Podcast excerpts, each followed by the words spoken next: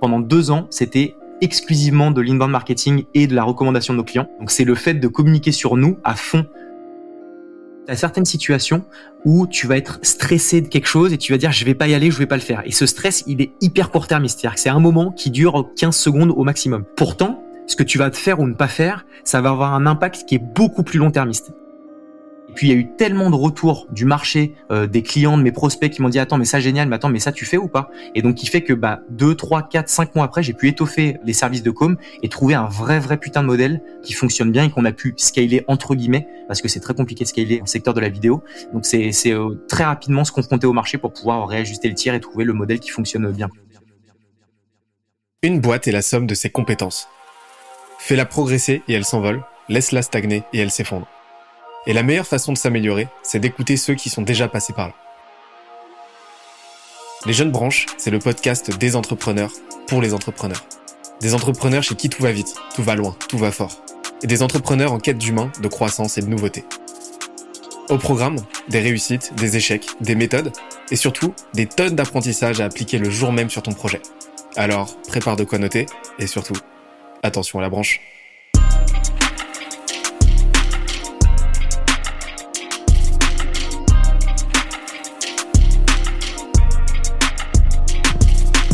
Cette semaine, je reçois Harold Gardas, cofondateur et CEO de Com, l'agence audiovisuelle qui révolutionne la vidéo d'entreprise.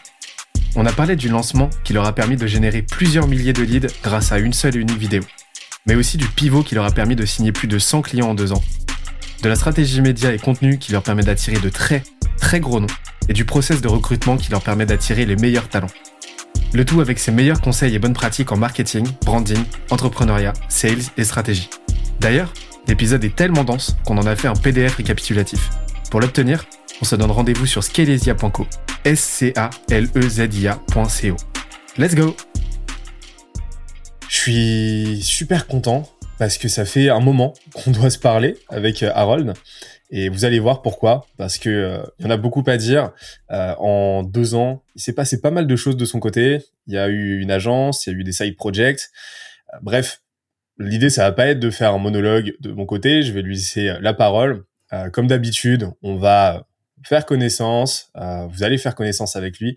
Et l'idée, ça va être de complètement, euh, de complètement désosser comme voilà, jusqu'à la moelle pour comprendre bah, comment il a construit une machine de croissance bah, aussi aussi aussi impressionnante, hein, parce que vous allez voir, les chiffres sont, sont assez remarquables. Comment ça va, Harold? Eh ben, écoute, ça va nickel, Benoît. Et toi? Bah super, super. Bah comme je t'ai dit, enfin voilà, ça fait quoi? Ça fait ça fait un mois et demi, genre, qu'on parle de de savoir. Et, je pense euh, minimum, ouais. voilà, ça c'est euh, c'est les euh, les collisions d'agenda interministériels. C'est c'est pas évident. mais on y arrive, c'est bien, magnifique. On y arrive. Bah non, bah voilà, pour une fois qu'on parle de vive voix et pas par par par post LinkedIn ou message interposé, c'est c'est parfait. Bah écoute, comme je te l'ai dit, on se l'était dit en off. L'objectif, ça va être d'aller bah, prendre la température sur ce que bah ce qui fait les résultats de com aujourd'hui. Donc euh, tu sais, hein, nous on travaille chez Skelesia autour de euh, cinq piliers. Donc tu vois, on a, on a vraiment une approche holistique de la croissance. On fait pas que du growth ou que du marketing. Non, on réintègre tout ça ensemble parce que tout est connecté. Tu vois, tu, tu le sais aussi bien que moi. Et donc l'idée, ça va être de parler bah, de ton marketing, donc euh, de ton positionnement, de ta brand, euh, de ta distribution, et puis aussi de ton produit, de ton offre, comment tu l'as fait évoluer en continu. De parler de ta partie revenu, comment tu vends, comment tu fidélises, de la partie growth, si applicable. Voilà, quels sont tes leviers de croissance, comment tu modélises tout ça, euh, de parler de toute la partie intelligence, donc de tes data, de tes process, et de ton système entrepreneurial.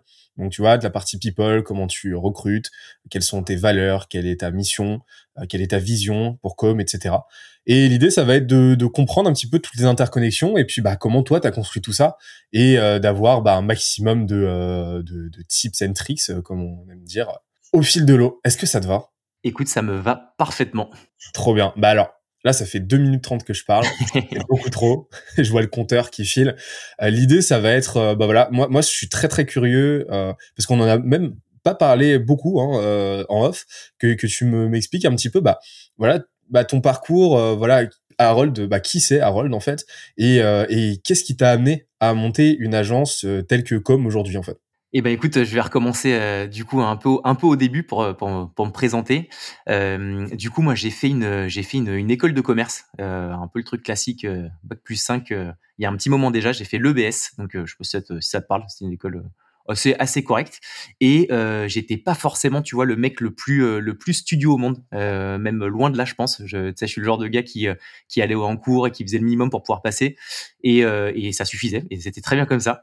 Et, et mais c'est pendant ces, ces années que j'ai commencé à mettre le pied un peu dans le dans l'entrepreneuriat, en tout cas à, à, comprendre un peu ce qu'était l'entrepreneuriat, parce que j'ai fait une option, tu sais, en quatrième et cinquième année, tu peux choisir ton ton option.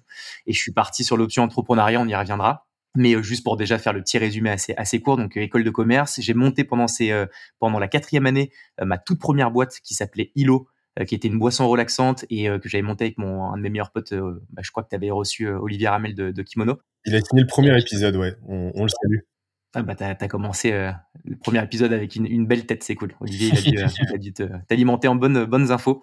Mais écoute, donc j'avais monté cette boîte, euh, je t'expliquerai. Et puis ensuite, ensuite, je suis retourné dans le salariat parce que j'ai eu des aussi des, des, galères entrepreneuriales. Il y a eu des pas mal de pas mal de bah, d'échecs en soi qui m'ont appris pour pouvoir ensuite monter mes deux dernières boîtes qui ont été Tatami, un cabinet de recrutement, et euh, Ecom, qui est qui est la boîte actuelle dans laquelle je mets beaucoup d'efforts.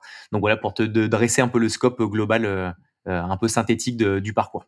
Bah, super. Bah, on voit, on voit que entrepreneurialement, entrepreneurialement parlant, euh, c'est la vocation s'est créée assez tôt, on va dire. Euh, euh D'ailleurs, team team effort minimum. Hein, euh, je crois qu'on est beaucoup. Hein. Ouais, ouais, ouais, voilà. Et, et d'ailleurs, ça s'est pas forcément vérifié comme tendance par la suite, parce que tu m'as dit que tu bossais beaucoup. Ouais. En même temps, bah voilà, quand on voit les résultats, c'est normal. Euh, mais mais mais du coup, du coup, as, tu m'avais dit, ouais, à l'époque, on s'était parlé en 2019 de Tatami. On s'était eu au téléphone une première fois et, euh, c'était au moment où tu, euh, tu commençais à faire bourgeonner le truc. Et tu avais lancé Com à ce moment-là aussi. C'était c'était quoi la logique à ce moment-là? C'était euh, l'idée c'était de voilà de lancer plusieurs projets avec le même degré d'intensité et de voir lequel prendrait ou c'était ou c'était voilà il y en avait un c'était le main et l'autre c'était plus le side? Bah c'est plutôt la seconde option. Moi, j'ai un trait de caractère qui, qui a, je pense, un avantage et aussi un inconvénient, c'est que j'ai tout le temps envie de faire un milliard de trucs. Donc, c'est très bien dans un sens parce que tu insuffles plein de nouvelles idées, plein de nouvelles directives, plein de nouvelles choses euh, qui font bah, que tu as certaines choses qui fonctionnent et d'autres un peu moins. Des avantages à ça, c'est que tu peux vite partir en coucougnette et être euh, bon un peu partout, mais pas excellent dans un seul, un seul domaine. Petite parenthèse, mais parce que ça, ça je trouve que c'est assez, c'est le résumé de pas mal d'années de, de, de, de, de mon parcours. Euh, mais, mais en tout cas sur Tatami et sur Com, l'idée c'était que donc j'avais fait deux ans en recrutement en tant que salarié, dans lequel je m'étais super, enfin une boîte dans laquelle je me suis super euh, vraiment épanoui. Et euh, juste il y a un moment où avec le fondateur, on n'avait plus forcément la même vision. Moi j'étais j'étais employé et j'avais décidé de, lancer mon propre cabinet de recrutement, donc Tatami, effectivement. Donc, on avait pour objectif de, de recruter des sales, des commerciaux pour des pour des startups. Et, euh, et pendant un an, j'ai lancé ça. Ça fonctionnait bien, franchement. Euh, ça roulait même très bien. Et euh, juste, j'avais toujours eu l'envie de me mettre dans un dans un autre projet qui euh, qui était beaucoup plus visuel. Euh, et, euh, et, et, quand je commençais à, à, me plancher un peu sur ces sur ces sur cette thématique, euh, j'ai pas mal de potes à moi entrepreneurs qui commençaient à me dire ouais Harold putain je kifferais faire de la vidéo machin t'as pas des contacts c'est impossible en agence ça coûte une blinde. Et donc je me suis dit qu'il y avait potentiellement un sujet à craquer au niveau de la vidéo un peu plus accessible. Et donc et donc j'avais décidé de lancer Com en side project en me disant vas-y on va faire une offre euh, où euh, les, les, porteurs et porteuses de projets vont co-construire euh, la, la, la, conception de leur vidéo, mettre la main à la pâte, tu vois, pour pouvoir bah, optimiser les coûts. donc un exemple concret, c'est plutôt que de prendre des figurants, un lieu qui va te coûter 5-6 000 balles, bah c'est bah tu payes, tu payes ton appart, tu t'appelles des potes pour qu'ils soient figurants et ça permet d'alléger les, les coûts. Bref, et donc je lance ça un peu en side project en me disant je lance ça, je vois s'il y a une traction sur le marché et s'il y a on se démerde, on verra comment on fait. Et puis, euh, et puis euh, quand, quand j'ai balancé la vidéo de lancement qui a bien fonctionné, il y a eu une telle traction que je me suis dit qu'on avait mis le doigt sur quelque chose d'intéressant. Et donc, j'ai commencé à, à, construire un peu la stratégie plus long terme. Et je me suis dit, OK, il y a un vrai, vrai levier de croissance. Et, euh, donc, petit à petit, tu vois, c'était 90% de mon temps sur Tatami, 10% sur Ocom. Et sur 2-3 mois, ça a basculé sur 95% Com, 5% Tatami. Et donc, je t'expliquerai, mais on a, on a recruté une personne qui, qui, qui, qui était le nouveau CEO de Com la nouvelle CEO de Com, euh, de Tatami, pardon, qui a repris le, la mano de Tatami. Puis moi, je me suis mis exclusivement sur, sur Com. Donc ta Tammy là continue son petit bout de chemin, c'est ça? Et toi tu, tu gardes un œil. T'es toujours cofondateur, c'est ça? Ou Ouais, toujours cofondateur. Alors Tatami va se faire racheter. Alors racheter, euh, c'est un grand mot. Il n'y a pas d'enjeu de, financier énorme, mais ça me permet moi, Olivier, avec qui j'avais cofondé Tatami et The Family, de garder euh, des parts, euh, des actions dans le dans la boîte. mais ça va être racheté par un par un cabinet de recrutement là qui qui fonctionne pas mal, là, groupe Demeter. Et donc donc voilà. Mais on aura encore un, un petit regard dessus. Ouais. C'est marrant quand même l'éclectisme euh, entre les deux, c'est-à-dire que d'un côté tu as une boîte dans le recrutement qui recrute des commerciaux et, euh, et de l'autre bah tu as une boîte, euh, tu une agence qui fait de la qui fait de la com. Donc on reste dans le service, mais enfin de la com de de, de, de l'audiovisuel, de la vidéo et de la photo, on en parlera après, mais mais c'est marrant quand même cette cette bah, cet entre-deux ce, ce, ce ouais cette disparité en termes en fait en termes d'activité de positionnement. Et, et en fait ce qui, ce qui s'est passé, c'est que tu as capté en fait une, une opportunité, tu as eu cette idée-là et euh, tu l'as lancée, c'est ça, avec une vidéo? Ouais, c'est ça, exactement. Ok. Tu peux m'en dire un peu plus sur ce moment, sur ce constat, sur, euh, sur comment il t'est venu? Ouais, grave. Bah écoute, euh, sur, sur la vidéo, je me suis dit donc en lançant un concept dans, dans la vidéo, le meilleur moyen de pouvoir montrer ce qu'on sait faire, c'était de le faire sous forme vidéo. Tu vois, t'as beaucoup d'agences d'agences qui, qui au final font très peu de contenu sur elles, alors c'est peut-être stratégique. Moi, je trouvais que ça avait tout son sens de montrer et de prouver ce qu'on savait faire bah, en, le faisant directement pour nous. Et donc je m'étais posé, euh, je m'étais posé euh, en me disant quels sont les messages à faire passer, quels sont un peu les codes des réseaux sociaux sur lesquels j'ai envie euh, d'aller et, d'aller d'aller d'aller communiquer, capitaliser sur le sur la com. Et, on y reviendra très certainement, mais il y a, y a, un gros gros sujet sur LinkedIn. Et bref, avant ça, donc je me pose, je réfléchis un petit peu une vision un peu plus moyen terme euh, donc je lance la vidéo, si ça fonctionne bien, comment est-ce que je fais pour opérer, pour pas être euh, dans la merde. Et avant ça, il fallait que je m'épaule et que je m'entoure d'un cofondateur qui avait euh, le, volet technique de la vidéo, parce que moi j'y connaissais absolument rien du tout. Et, donc du coup j'ai commencé à ouvrir les vannes de mon réseau en disant bah écoutez, je recherche un associé. Est-ce que est-ce que j'ai des potes, des amis d'amis qui connaissent certaines personnes? Donc j'ai rencontré, je crois à peu près 8 ou 9 personnes qui avaient donc cette compétence technique, avec lesquelles il n'y avait pas forcément de, vision ou de synergie euh, de strat euh, donc ça collait pas, jusqu'à rencontrer Flo, donc qui est devenu euh, mon associé et le cofondateur de Com, et avec qui ça a fité d'un point de vue vision, d'un point de vue feeling et d'un point de vue technique. Et donc on a on a bossé ce scénario qu'on a qu'il a challengé techniquement, et puis on, a on a tourné ça sur une journée un peu à l'arrache. Il manquait tu vois des figurants, j'ai demandé à des potes de me dépanner dans la demi-heure, etc. Donc ça s'est fait un peu en mode bootstrap, assez assez assez simplement, tu vois. Et, euh, et je pense que c'est d'ailleurs un des, un des KPI de succès de Com parce que euh, cette vidéo, elle transpire un peu le, côté nature et je pense que c'est ce qui a plu, euh, tu vois. Donc ça a du bon et c'est ce qu'on essaie de garder aussi maintenant deux ans après. C'est toujours ce côté assez naturel dans nos contenus vidéo. C'est le bosser techniquement parce que c'est un enjeu qui est majeur, mais aussi garder ce côté très authentique qui fait qu'une vidéo performe bien. Et donc, du coup, on a balancé la vidéo sur les, sur réseaux et notamment sur LinkedIn, sur lequel ça, ça a vraiment, franchement, tout pété. On a fait, euh, je crois, on a fait 200 000 vues euh, sur LinkedIn et, euh, en équivalent, tu vois, pour ceux qui connaissent peu LinkedIn, 200 000 vues sur LinkedIn, c'est quasiment, je sais pas, un million, tu vois, sur, YouTube, peut-être si on doit faire le, prorata. Et, et donc, ça a tout cassé. Donc là, on a eu des demandes de, de partout. Bah, surtout que pour une vidéo, c'est gargantuesque parce que les vues de vidéos sont pas comptabilisées de la même manière. Mhm. C'est-à-dire que euh, c'est une vue comptabilisée à partir de 3 secondes effectives de visionnage. Euh, là où euh, là où sur un post textuel ou quoi, c'est juste une impression quoi dans le fil d'actu. Et donc ouais, 200 000, c'est juste énormissime. En fait, ce qui est intéressant, c'est que justement, tu, le dis, c'était en 2019, c'était là où ça commençait, où la vidéo commençait à vraiment se positionner euh, très fortement et euh, il commençait à y avoir de vrais enjeux et les, les boîtes commençaient à vraiment comprendre bah, la nécessité de se démarquer et de créer du contenu vidéo avec une vraie qualité et, euh, et de pas seulement voilà de délaisser un petit peu le, le crado le crado selfie dans, en promenade dans les bois. Et, et en fait ça fait appel à un concept qui est assez peu connu en France, mais qui est, qui est ultra important, c'est euh, le product zeitgeist fit. C'est-à-dire le, à quel point ton produit, genre ton offre, elle est dans l'air du temps, tu vois. Mm-hmm. Et, et, à quel point le, à quel point t'es dans le bon timing pour lancer ton, ton projet et pour euh, confronter cette proposition de valeur à ton marché, tu vois. Et euh, il y avait une étude qui était sortie qui montrait que le, un des facteurs principaux de réussite d'un d'un projet d'une startup euh, c'était euh, bah c'était le timing tu vois. C'est c'est le plus important. Et plus que euh, la qualité de l'équipe plus que la qualité du produit etc c'est c'est vraiment à quel point tu te lances au bon moment. Et là en fait on voit qu'en 2019 bah t'es arrivé bah t'es arrivé vraiment dans dans dans le creux de cette vague là et tu l'as prise, tu l'as prise avec cette vidéo et en fait les chiffres ils en attestent quoi. Et c'est c'est assez ouf. Et comment t'as eu cette intuition en fait? Parce que on peut se dire, tu vois, enfin, on, peut se demander comment, enfin, par quel par quel euh, cheminement de pensée, toi t'étais dans le recrutement, la vidéo, tu l'as dit toi-même, tu connaissais rien. Euh, par, quel cheminement de pensée, par quelle discussion euh, t'en es venu à, dire là il faut tester, il faut tester ça quoi? Bah, enfin, déjà plusieurs choses hyper intéressantes à l'étude dont, tu parlais, et je pense que c'est vachement en lien avec Com, c'est qu'il y a eu un enjeu donc de timing effectivement qui est à la fois euh, un facteur chance, parce que franchement, euh, LinkedIn, c'était pas encore, tu vois, hein, le game que c'est euh, actuellement, euh, c'était encore très très corporate, et, je pense que la stratégie de com qui a été de mettre un peu une claque sur LinkedIn avec tu vois la, vidéo de lancement pour celles et ceux qui l'ont pas vu je vous invite à la regarder parce qu'elle est vraiment gaulerie. Je suis en mode à moitié à, Walp dans les rues de Paris avec une petite robe de princesse. On dit comme ça ça a l'air rincé mais en vrai ça, ça faisait le taf.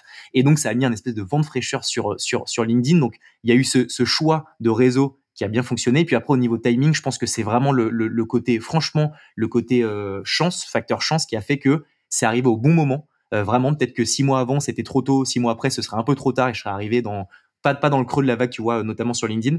Je mentionne beaucoup LinkedIn parce que c'est 80% de notre chiffre d'affaires, tu vois, aujourd'hui.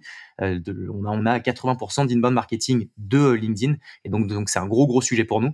Et, euh, et donc, euh, écoute, bah, pour te répondre, donc timing clé avec un facteur chance intéressant. Et, et, et, et je pense que c'est là qu'il y a un avantage à tenter plein de choses et c'est pour ça que je pense que la 90% des business que j'ai lancés c'est dans du service. C'est que moi j'ai moins le, profil de la personne qui euh, euh, qui prend tu vois une année ou deux pour pouvoir développer un outil tech ultra performant qui nécessite d'avoir un temps à investir et puis d'attendre deux ans avant de le tester sur le marché. Moi j'ai toujours un peu cette envie je suis assez velléitaire j'ai envie de faire plein de choses euh, comme je te disais à droite à gauche et donc je tente plein de choses je bricole un peu et puis c'est le marché qui façonne après mon service et c'est un peu comme ça comme a, a bien pivoté c'est que on n'est pas resté sur euh, cette fameuse offre à 1000 euros. La stratégie, elle a été de, euh, à terme d'aller sur d'autres verticales, d'étoffer un peu les, vidéos qu'on proposait.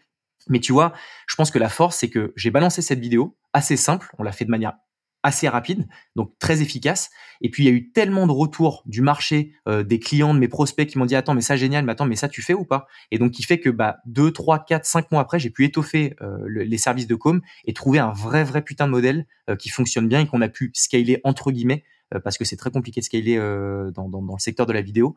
Mais, mais, mais voilà, donc c'est très rapidement se confronter au marché pour pouvoir réajuster le tir et trouver le modèle qui fonctionne bien. Quoi. Ça, c'est super intéressant parce que t'as eu, en fait, tu as eu un, un go-to-market. Donc, go-to-market, pour, euh, pour vulgariser, c'est euh, par quelle stratégie tu vas rapidement te confronter au marché et tu vas euh, rapidement potentiellement le pénétrer. Et, et en fait, tu as eu un go-to-market qui se différencie par le fait qu'il a été drivé par ton offre qui a été ultra différenciante. Donc c'était, si je me souviens bien, c'était c'était une vidéo pour 1000 euros, le truc qui n'avait jamais été fait quoi. C'est-à-dire que Normalement, on est sur des budgets beaucoup plus élevés. Et là, tu es arrivé avec ça, donc vraiment euh, gros euh, gros parpaing dans la mare, euh, et, et, et, moins finalement par par la distribution, qui a pas été qui a pas été en termes en termes de d'items produits énormissime parce que c'était une vidéo donc t'as fait qui a buzzé énormément parce qu'elle était extrêmement bien exécutée, elle était parfaitement représentative du produit. Donc c'était c'était c'était ultra bien pensé, mais ça a vraiment été drivé par cette ce pari là euh, de, de, de, créer une offre ultra clivante qui va vous rendre remarquable, voire même évident. Et, euh, et ça a créé ce momentum-là, en fait, c'est ça? C'est ça. Ouais, et ça a créé ce momentum-là. Et forcément, euh, derrière, ça a été un petit peu compliqué à viabiliser économiquement, c'est ça? Ouais, clairement, parce que ta, ta stratégie par le prix, c'est, c'est à double tranchant. Hein. C'est hyper sexy pour se différencier. Tu dis putain, 1000 balles une vidéo géniale. Et en même temps, ça te colle au basque pendant un long moment. moi, ça a été la, la, la, la grosse, grosse stratégie cette dernière année, ça a été de repivoter com pour pas qu'on soit euh, l'agence super sympa euh, avec des prix très cool, plus que on est une agence pour lesquelles tu tu t'y vas parce que t'as un as un ROI qui est ultra important parce que bah tu fais des vidéos qui sont grave différenciantes par rapport à ce qui se fait. Et donc ça ça a été euh, ça a été un ça a été un vrai vrai vrai dilemme, un vrai vrai un vrai vrai taf de pouvoir repivoter un peu l'identité de com. Donc attention quand même quand tu lances euh, pour moi un, un, un, service ou un produit avec, un, avec une stratégie par le prix, donc où tu tires les prix par le bas. Euh, pour ça, c'est pour ça qu'on l'a enfin qu'on l'a qu'on l'a couplé d'un truc vachement décalé, vachement frais, vachement vachement vachement com quoi. Vraiment franchement, on a un peu notre patte et donc on venait à la fois pour la com et aussi parce que c'était un prix qui était accessible. Et donc là, tu vois, c'était un peu 50-50 en termes de demande. Euh, et maintenant, c'est plus du 95-5. C'est moins pour le prix plus que parce qu'il y a la touche com. Et donc, donc ça, ça a été un gros, putain, un, sacré gros taf. Ouais. c'est ça, parce que là, vous avez capté une audience qui était vraiment bah, cost sensitive. Ouais. De ouf. Et, donc ça a été compliqué, j'imagine, de petit à petit vous ouvrir à d'autres d'autres tailles d'enveloppe. Mmh et euh, d'autres budgets. Et comment vous avez opéré ça à l'époque? Bah, il fallait donc euh, quand, quand, on a commencé à avoir pas mal de demandes, on a fait beaucoup donc de vidéos euh, avec des prix accessibles. Rapidement, moi j'en parlais à Flo en lui disant attention, on peut pas être que euh, que penser comme pour des prix, prix de cette manière. Donc je lui ai dit qu'il fallait qu'on ait une vision une vision un peu plus long terme et qu'on ait une stratégie de, de, de pour, pour repivoter un peu notre communication. Donc petit à petit, on a étoffé auprès de nos clients existants des, des, contenus en leur disant les gars, on peut vous faire une vidéo pour 4 ou 5 000 euros qui normalement coûte 15 ou 20 000 euros. Donc comme ils avaient confiance parce qu'on a déjà fait des contenus ensemble, ils nous ont laissé la possibilité de pouvoir retravailler certaines vidéos avec, eux. Donc on a eu la possibilité de pouvoir faire des contenus plus qualitatifs euh, et donc de que nos clients aient confiance en nous en nous disant bah les gars vas-y vous avez fait une vidéo pour 1000 euros, je vous donne 3 à 4000 euros pour pouvoir faire des contenus euh, un peu plus poussés. Et donc petit à petit on a eu la possibilité de pouvoir avancer sur des contenus encore plus qualitatifs et donc ça s'est fait tu vois de manière assez euh, long, enfin sur, du sur du long terme. On pouvait pas sur on pouvait pas passer du jour au lendemain des vidéos à 1000 euros et, et, et, dès le lendemain tu vois des vidéos à 150 000. Donc donc ça a été un gros gros travail de de, de sales en fait, c'est de dire à nos prospects faites-nous confiance les gars on peut à la fois gérer des contenus à 1000 euros comme gérer des contenus à 150 000. Et puis petit à petit, bah, dès qu'on arrivait à débloquer un client qui nous faisait confiance, on communiquait dessus. Donc des demandes entrantes qui nous disaient putain ils font aussi ça. Et donc petit à petit, on a réussi à step up euh, d'un point de vue pricing. Là, on parle beaucoup de prix, c'est pas l'enjeu numéro un. Tu vois, on continue à faire des vidéos à 1000 euros, à 2000 euros et c'est génial et le modèle fonctionne très bien comme ça. Mais ce qu'il fallait pour pouvoir euh, vraiment faire péter com et, et, continuer à le faire grossir, c'est pouvoir étoffer nos offres. Et tu vois, ensuite, là où on a été bon, c'est qu'on a, on a fait des espèces de packs euh, en fonction d'objectifs. C'est-à-dire que plutôt que de dire on te fait une vidéo, euh, fine, c'est plutôt bah, quels sont tes objectifs et en fonction de ça, on va te construire un peu ta strat par la vidéo. Et, euh, et, donc voilà, petit à petit, on a réussi à, à, étoffer nos clients. On a rapidement eu euh, la confiance de, tu vois, de grands groupes genre comme TF1, euh, qu'on a eu hyper rapidement, L'Oréal aussi. Euh, on a même eu Uber, je crois, les, les, dans, sur les six ou huit premiers mois, ce qui fait que ça a donné une certaine légitimité à d'autres prospects à venir nous contacter. Ça réconforte quand même de ouf de dire putain c'est une petite agence mais regarde ils ont déjà bossé avec des grands et donc petit à petit petit à petit ben, on nous a fait de plus en plus confiance et on a pu on a pu grossir nos offres nos services nos vidéos et puis, puis voilà et comment vous êtes allé les chercher, ces grands comptes? Eh ben, écoute, figure-toi qu'ils sont venus à nous. Donc, c'est quand même un luxe de ouf. Dis-toi qu'on a eu un commercial chez Com que depuis quatre mois. Donc, ça fait à peu près deux ans et demi qu'on a lancé Com. Pendant deux ans, c'était exclusivement de l'inbound marketing et de la recommandation de nos clients. Donc, c'est le fait de communiquer sur nous à fond euh, si tu, si tu regardes les six premiers mois de com, on, on postait peut-être une vidéo par semaine où on parlait de nous, de nos nouvelles offres, de, de certaines certains sujets autour de la vidéo où on montrait qu'on avait vraiment une euh, c'était vraiment qu'on avait vraiment une expertise là-dessus avec toujours notre patte notre ADN assez décalé. Et donc il y a eu un espèce de encore une fois de vente fraîcheur sur LinkedIn qui fait que bah, tu as pas mal de boîtes qui euh, comme L'Oréal ont besoin de contenu ultra régulier et qui se sont dit putain bah ça ça change ça c'est un truc différenciant ça a l'air d'être accessible euh, encore d'un point de vue pricing let's go pour les tester. Et donc euh, donc tu vois L'Oréal ça reste nos clients encore deux ans après. Et sauf que maintenant et on a fait le calcul il y a peu le panier moyen il est plus je crois à 2005 comme les six premiers mois. Je crois qu'on est aux alentours de 50 ou 60 000 euros. Ce qui est ouf tu vois de se dire putain on a réussi à à avoir L'Oréal au début, à continuer à les conserver, à avoir une belle rétention deux ans après, et puis à réussir à, à étoffer un peu le panier. Ça, tu vois, c'est un KPI de succès qui est assez, assez, assez cool, tu vois, je trouve, assez palpable.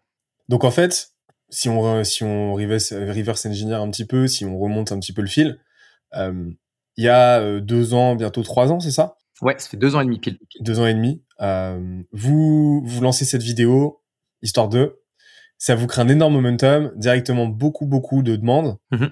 Et en fait, euh, bah, euh, vous avez ce, cette première petite difficulté, enfin opportunité qui se transforme un petit peu en sacerdoce de euh, d'avoir une offre archi différenciante, mais qui ouais, qui est un petit peu chaude à euh, viabiliser économiquement, ouais. parce que bah forcément, ça vous aurait ça vous aurait contraint à vendre énormément de vidéos à 1000 euros et en plus de vous ouvrir à un marché qui, par le fait qu'ils sont cost sensitive, aurait été vachement exigeant.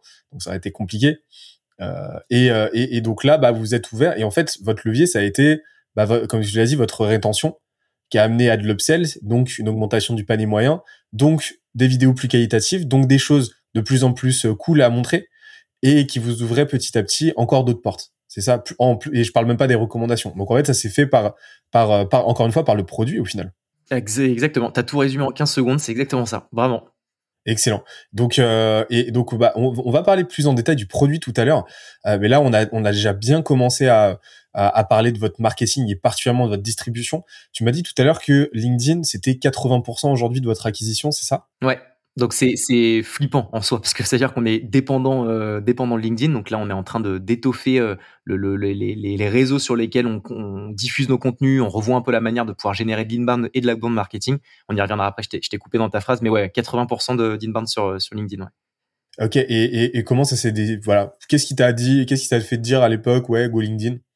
Bah franchement Pareil, facteur chance au début, je balance euh, la vidéo de lancement sur tous les réseaux, LinkedIn, il y a une vraie traction. Je m'étais quand même dit avec Flo, franchement, c'est tellement poussiéreux euh, alors que tu es sur du B2B et que tout le monde a envie de se différencier dans leur domaine, euh, dans, dans leur secteur, dans leur secteur.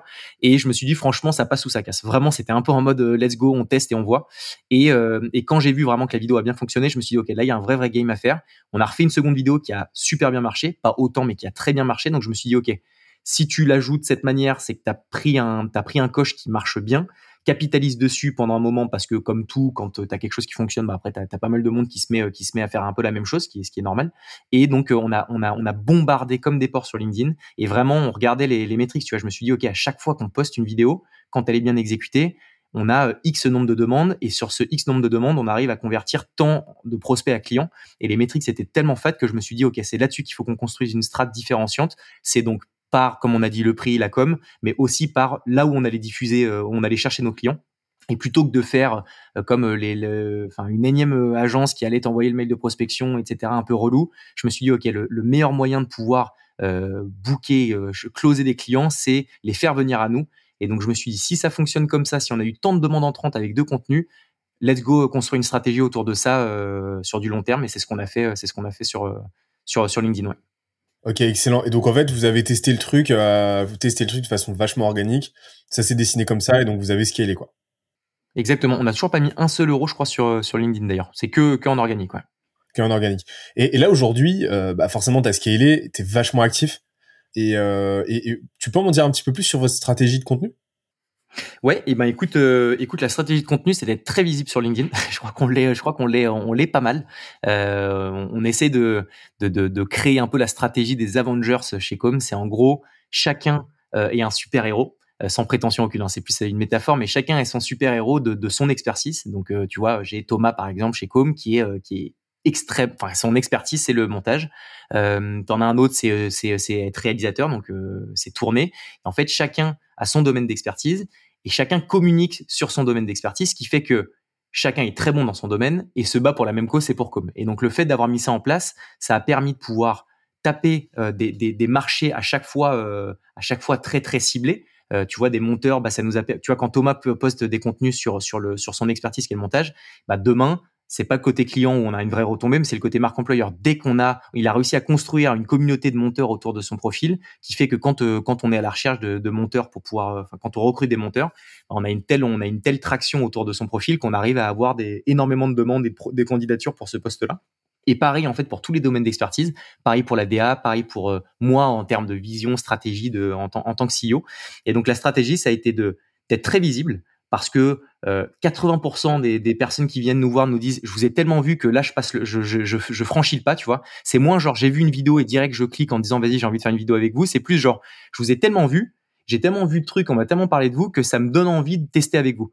Et donc cette, stratégie, ça a été vraiment d'inonder un peu LinkedIn, alors avec le, le, bon dosage pour pas rentrer dans le côté euh, insupportable où tu es, euh, trop présent, mais suffisamment pour qu'on se dise, on rentre dans le cerveau des gens petit à petit. Et puis il y a un moment où quand ils vont, soit eux, soit leurs proches, euh, parler de vidéo, bah, ils vont se dire, ah putain, bah attends, comme je crois que ça me dit quelque chose. Tu vois, ça, à partir du moment où quelqu'un me dit, comme me dit quelque chose, c'est que le job est fait parce que on a été visible, parce qu'on a été visible avec notre patte et que par ricochet, au final, les personnes enfin tant tu vois vraiment t'as des mecs qui, qui nous disent mais qui nous disent ça fait un an que je vous suis euh, et là j'ai envie de j'ai envie de me lancer avec vous tu vois et c'est pas que des petites boîtes tu vois t'as 900 Care qui est assez fat là avec qui on a fait une campagne télé euh, print et autres qui nous disait ça fait un an que je vous suis euh, là j'ai envie de tenter avec vous let's go. Et c'était un, des paniers moyens qui sont fatissimes. Donc la strat c'est vraiment être visible avec notre patte et avoir une vraie vraie récurrence de, postes et diversifier aussi les postes qu'on qu'on fait. C'est pas uniquement de la vidéo parce que je trouve que le, meilleur moyen de ne pas vendre, c'est de vendre ton service. Si, tu vois, tous nos posts étaient en mode regardez comme on est les meilleurs, on fait ci, on fait ça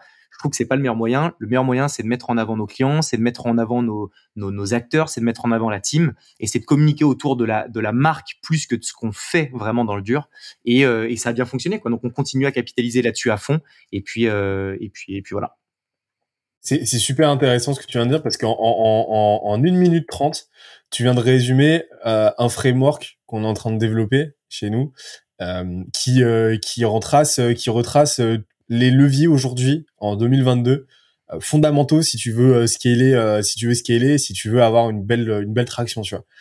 Tu m'as parlé d'être le plus vu possible. Donc c'est vraiment cette idée de visibilité. Et ça c'est le premier levier c'est le premier curseur. Pour moi aujourd'hui l'awareness tu vois la visibilité est plus importante que l'acquisition. Pourquoi? Parce que justement aujourd'hui, il te faut de plus en plus de touchpoints, il te faut de plus en plus de points de contact avec un prospect donné avant qu'il daigne te contacter. Et pourquoi? Parce que aujourd'hui, il y a de plus en plus de bruit, donc il faut devenir un signal parmi ce bruit.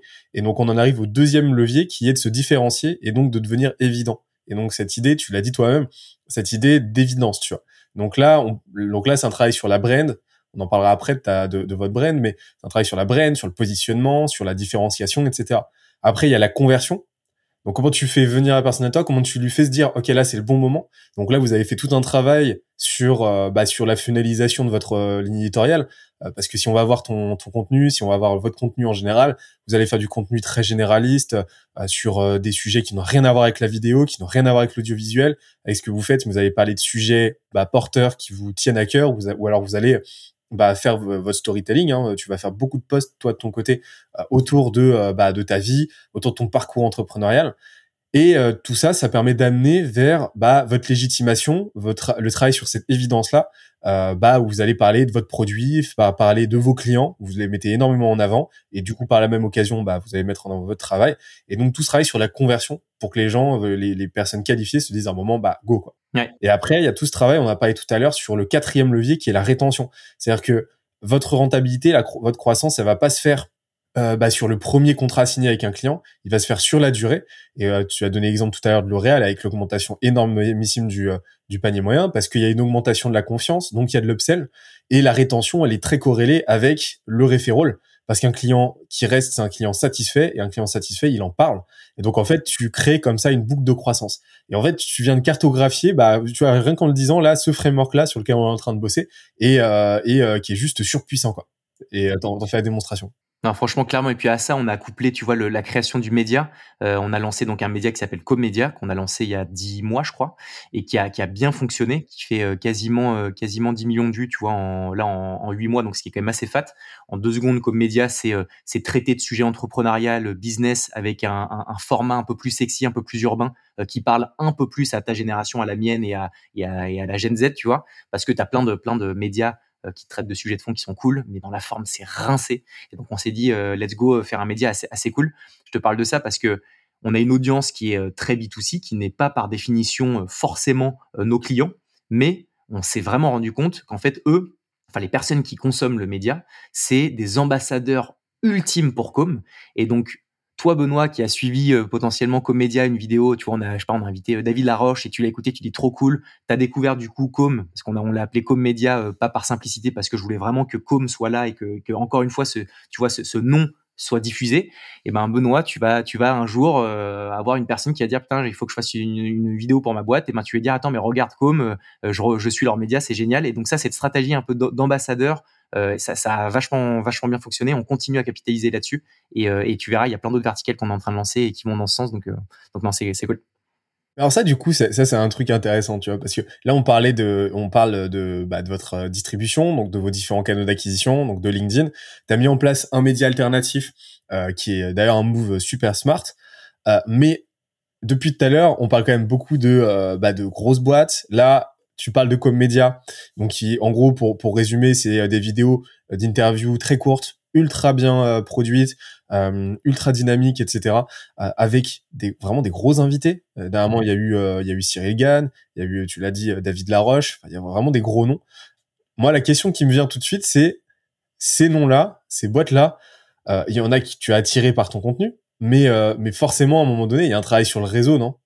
Il y a un travail sur le réseau, clairement, euh, clairement, et, c'est encore le, la fameuse pour le média, c'était un peu la stratégie du fake it until you make it. C'est, euh, je me rappelle encore, j'ai, on a catché Oussama Amar en premier. Je, je, me suis dit, ok, le premier invité, faut que ce soit un, un invité un peu emblématique, un peu phare, parce que comme tout dans la vie, le plus compliqué, c'est le, c'est le premier achat, c'est le, la première fois que, la première des premières, c'est toujours le plus dur. Une fois que tu as verrouillé quelque chose, c'est plus simple d'avoir la suite. Et tu vois qu'on a eu Oussama Hamar, les invités euh, qui, qui, ont suivi, ça a été beaucoup plus simple de, de les choper.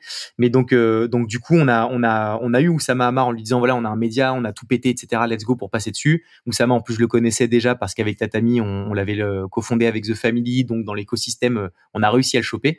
Et une fois qu'on a eu Oussama bah j'ai dit hey, autant si tu connais pas euh, Catherine Barba par hasard, euh, elle est géniale, ce serait génial de pouvoir la voir. Il m'a mis en il m'a mis en intro avec elle et puis au fur et à mesure ça s'est fait comme ça. Et en fait, je trouve que le, le pour, pour rester focus sur le média, ça a été assez facile en soi la croissance parce que je me suis dit le meilleur moyen pour pouvoir faire péter un média, c'est que les gens qui viennent sur ton média parlent de toi parce qu'ils ont euh, une grosse audience, etc. Et je me suis dit, pour qu'ils parlent de toi, si tu leur demandes, c'est rincé. C'est pas comme ça que les gens ont envie de, de, de, parler de toi quand, quand tu leur demandes quelque chose. C'est plutôt faire un contenu qui est tellement quali dans la forme qu'ils ont envie par eux-mêmes de, de, de, diffuser le contenu, d'en parler autour, autour d'eux. Et c'est ce qui s'est fait avec Oussama, c'est ce qui s'est fait avec Catherine Barba, avec David Laroche, c'est que comme le format est vraiment chébrant, franchement, bah, ils ont posté ça en disant bah merci Comédia. Et donc ça a fait qu'on a eu des demandes, mais franchement assez insane de passage sur le sur le média, et donc de grands noms qui sont arrivés, et, euh, et donc de réseaux aussi forcément parce que bah, Catherine connaissait euh, d'autres personnes qu'elle nous a recommandées. Et puis euh, et puis fil en aiguille, on a réussi à avoir des noms assez assez cool. Et puis on a aussi eu euh, Mamadou Sakho, le joueur de foot qui s'est associé à Comedia. Donc c'est une autre structure juridique dans laquelle il s'est associé. Et donc bah, Mamadou Sakho, il a, il a, il a un carnet d'adresses qui est assez cool. Et donc il a aussi fait jouer son, réseau, tu vois, euh, typiquement pour faire venir Cyril Gann, etc. Et donc euh, encore une fois, quand tu as un Cyril Gann qui vient, bah, ça te légitimise à pouvoir inviter pas mal d'autres invités. Donc donc donc voilà quoi. T'as fait un effet boule de neige énorme.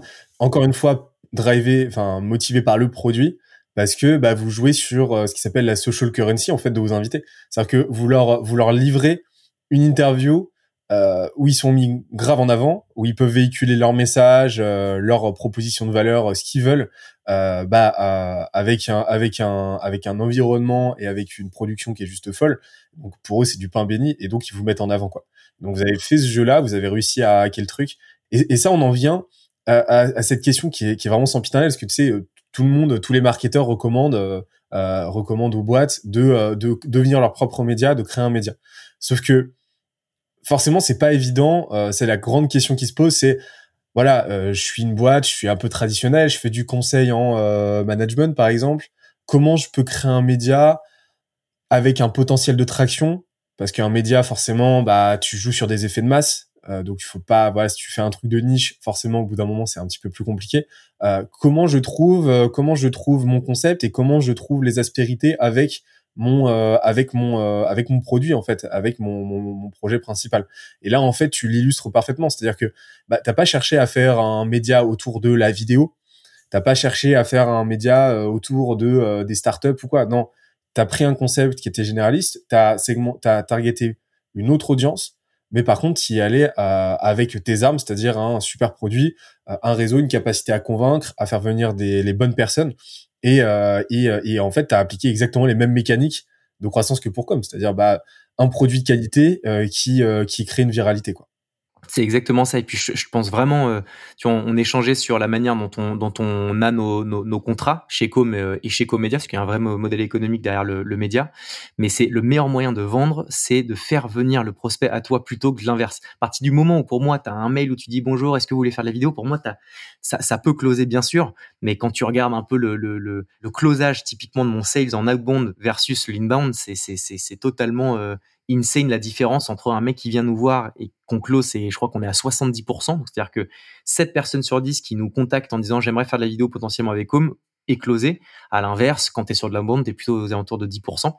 Tout ça pour revenir sur, sur, sur le média, de se dire euh, quand, tu veux, quand tu veux vendre ton produit ou ton service, le meilleur moyen, c'est de, de, que, que les autres parlent de toi. Et donc la puissance du média Tu vois, si tu le construis autour de, je sais pas, par exemple, de, de, d'un, je sais pas, du secteur des vétérinaires, je te dis n'importe quoi, bah, c'est fait de parler euh, les gens qui ont des animaux, faites des vidéos sur, sur les, sur les animaux en, eux-mêmes, plutôt que de parler de vous de manière assez frontale. Laissez les gens être séduits par les infos que vous allez donner, par les formats que vous allez proposer, pour que eux viennent pas ricocher sur votre service. Mais voilà, communiquer de manière trop frontale sur son produit ou son service, je trouve que c'est pas le meilleur moyen de pouvoir euh, de pouvoir vraiment closer et, et, d'arriver à son à son but euh, final qui est qui est de vendre son produit ou son service, tu vois. Là, là tu en parles de vente. Euh, Est-ce qu'on peut parler rapidement des chiffres justement? Ouais, bien sûr. De com, de com média, etc. C'est quoi là, les, les, les métriques principales que tu as envie de partager avec nous pour qu'on se figure un petit peu tout le travail qui a été fait? Eh ben écoute, sur Com, euh, du coup, ça fait deux ans et demi. On va être 30 là d'ici euh, la fin du mois. Euh, on a fait un peu plus de 2 millions d'euros de chiffre d'affaires, donc ce qui est cool. On a une très très très belle croissance. On est un chiffre dont je suis fier. On est passé de 18 mètres carrés à 280 et ça c'est assez cool parce que je t'avoue que là on a, on a vraiment on vient d'emménager dans des bureaux trop cool. Donc euh, voilà pour ça. Et au niveau du média, écoute, ça a été lancé il y a 8 mois. On a fait un peu plus de 10 millions de vues, ce qui est assez cool. On a reçu plus de 75 invités. Euh, donc ce qui est cool quand tu fais la ratio entre le nombre d'invités de vidéos et le nombre de vues. Et, euh, et on a fait énormément de nouveaux formats pour des clients, parce qu'on vend des médias euh, pour, tu vois, t'en parlais de dire que c'était que c'était une stratégie de créer des médias autour de son secteur. C'est ce qu'on a, c'est ce qu'on, c'est ce qu'on offre à des clients. Et on en a fait pas mal et, et qui fonctionnent hyper bien. Donc, euh, donc voilà un peu pour pour les chiffres. Et donc la team du média, on est passé de 2 à euh, bientôt 6 et ça c'est cool aussi parce qu'on a étoffé les équipes, donc on va pouvoir aller chercher un peu plus de volume, un peu plus de clients et donc diffuser le média de manière encore encore plus fat et donc d'aller d'aller plus vite quoi. Et, et, et, du coup, euh, là, tu t'en as parlé rapidement. Vous êtes organisé comment, là, aujourd'hui? Alors, sur la partie agence? Sur, Surtout, là, aujourd'hui, l'équipe euh, l'équipe com euh, slash com média, euh, elle se structure comment? Alors, on l'a scindé en trois. On a com agency, c'est tous les projets de 1000 à 15 000 euros. Euh, donc ça qui nécessite d'avoir un process qui est bien propre à cette typologie de, de, projet avec ce type de budget. Ensuite, on a CodeMoon. CodeMoon, c'est tous les projets au-delà de 15 000 où les process sont vachement différenciants par rapport à, des, à, la partie agency. Et on a ComMedia, donc qui est le média dont on parle. Donc ça, c'est vraiment les trois entités au sein de Com. Et ensuite, sur chacun de ces pôles, il y a à chaque fois le middle management, donc un responsable par pôle, donc un head of, qui ensuite lui gère ses équipes. Et donc euh, le, le, côté, euh, comment comment est-ce qu'on a structuré un peu tout ça, c'est que moi je gère donc les, les head of de chacun des pôles, qui eux gèrent euh, tout simplement leurs équipes. C'est comme ça que c'est que c'est que c'est scindé en interne. Encore une fois, on le communique pas, tu vois, en externe, on, on dit pas qu'il y a Comagency, Comoon, on communique au nom de Com, mais en interne, c'était hyper important de faire une différenciation euh, par pôle parce que, encore une fois, les process sont tellement différents que tu es obligé de, de, de, de, faire des process qui sont bien propres à, à chacun de leurs leur thématiques. Ok, donc là, là, en gros, si on devait cartographier le truc, il y a, y, a, euh, y a ces trois entités. Là, c'est euh, qui, donc ça, la boîte se sent vraiment en trois, ouais. avec un responsable à chaque mhm. fois et toi qui euh, échanges directement avec ces responsables. C'est ça. C'est ça. Et, et, et, du coup, euh, aujourd'hui, euh, comment euh, qui, qui, opère toute cette partie-là, toute cette réflexion autour bah, du marketing, autour du autour de, de, la vente, etc. Comment se structure? Parce que là, là, tu parlais de la partie. Là, en gros, c'est les trois les trois pans du produit au final. et les autres les autres les autres piliers du coup, qui qui s'en occupent? Est-ce qu'il y a des personnes qui sont en marge, qui sont sont plutôt avec avec toi en fait de, de ton côté? Ou voilà comment ça se structure? Bah alors, je, de, de, mon côté, ce que moi je m'occupe vraiment de la partie marketing, euh, tu vois, le lancement de nouvelles branches comme euh, le média, etc. Ça, c'est vraiment moi qui essaie d'insuffler un peu ces, ces, ces idées-là. Et, et ça, ça, ça, je le bosse avec euh, Gaspard, qui est le sales de com qui est arrivé donc il y a trois mois euh, où on essaie de revoir un peu la manière de, faire du commercial. Donc tu vois, on communique sur sa brand à lui, il fait des contenus vidéo autour de lui, autour de son expertise, et on essaye en fait, c'est ce que je lui dis, je lui dis Gaspard, ta mission, c'est que ton outbound devienne ton inbound marketing. En fait, c'est construit un, un mini-com autour de ton profil à toi pour que les gens viennent viennent auprès de toi. Donc ça, on le bosse ensemble. Et je bosse énormément avec euh, Anaël, euh, aka Nana, qui est la, la, DA de Com et qui gère la partie communication de, de, de Com. Et donc ça, comme là on en, on en, a parlé beaucoup, que la communication était un point essentiel de Com. Ça, c'est vraiment les, deux personnes avec qui je bosse de manière tot, enfin très très étroite. Et voilà, c'est déjà pas mal. Ça fait du beau monde. J'imagine qu'il y a, ça, ça, demande un petit peu de travail de processiser tout ça, de mettre en place les bons process. Euh, là, on, on en vient à la partie intelligence de notre modèle. Donc, intelligence, c'est data plus process comment tu fais en sorte que tout le monde soit au même diapason, outre le fait que vous avez des locaux euh, de fous euh, de, de, de 180 mètres carrés euh, Comment tu fais en sorte que bah, tout le monde ait accès aux mêmes informations, soit soit aligné sur les mêmes métriques si, Tu peux en dire un peu plus sur vos process en interne?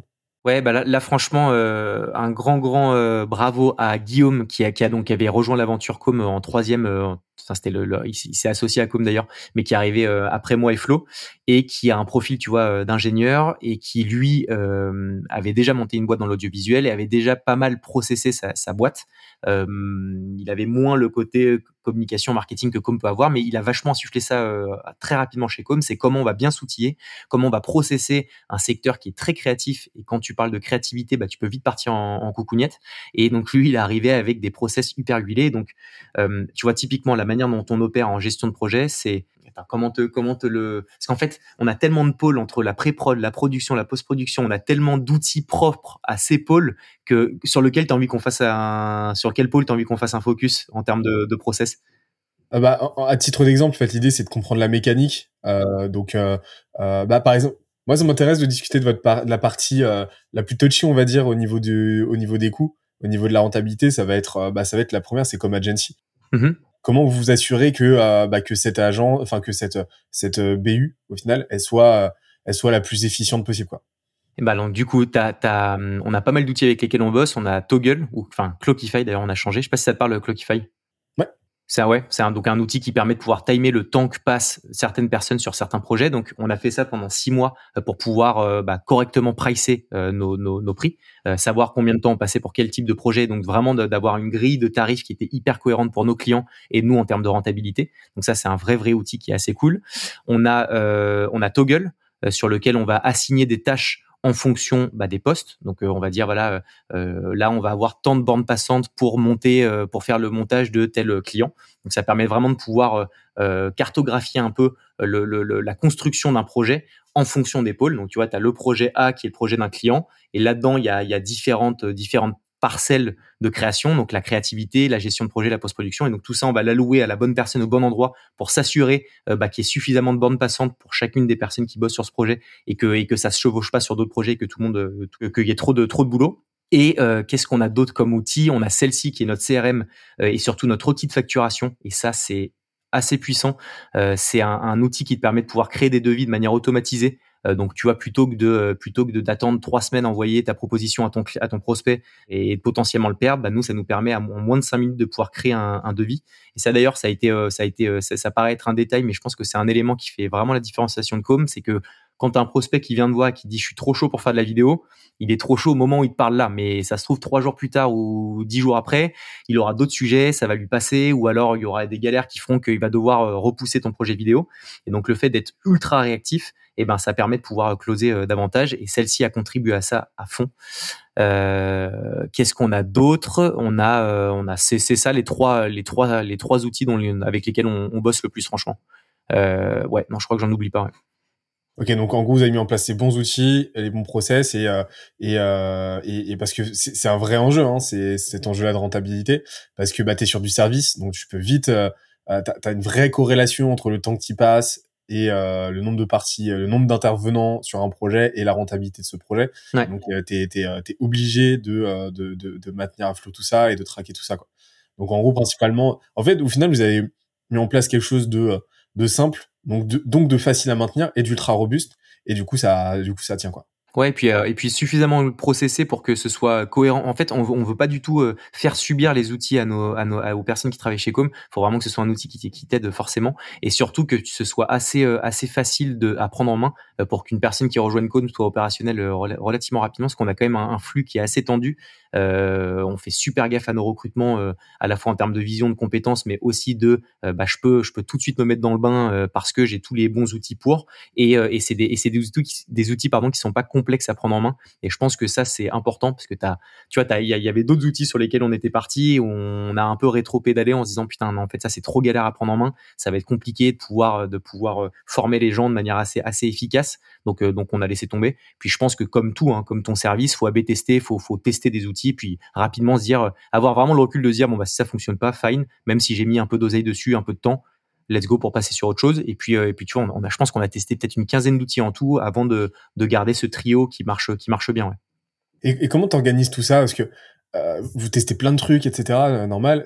comment t'organises ces tests? Euh, Vous avez une roadmap? Vous avez un, vous avez un document comme ça qui vous permet de voir où vous en êtes ou vous y allez de façon un, petit peu folklorique?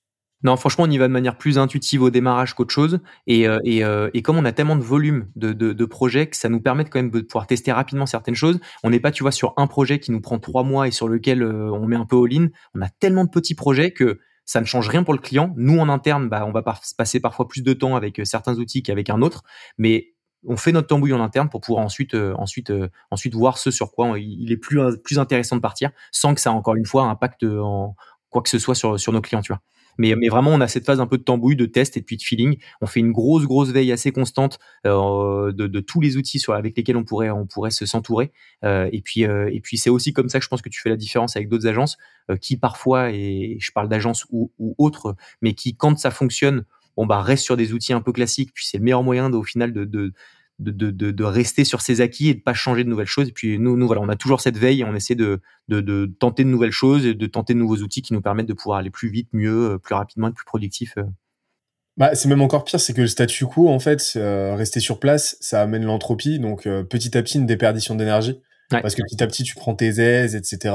Et, et donc, tu t'encroutes. Et c'est là que tu, tu perds ton élan, tu perds ton énergie et que tu perds ton efficacité.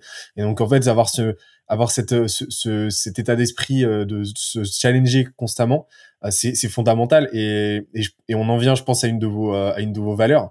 Euh, on, on, en parle, bah justement là, on a commencé à parler de la partie. On reviendra sur le marketing parce que j'avais deux, trois autres petites questions, mais mais là aujourd'hui, pour pour parler un petit peu plus en détail du système entrepreneurial, euh, je t'avais dit en début d'émission, le système entrepreneurial, en gros, c'est bah ton travail à toi, principalement en tant que CEO, euh, bah, c'est ce qui va permettre à toute la boîte de tourner. Donc, tu as ton marketing, tu as, euh, tes ventes, tu as ton produit, tu as ton growth.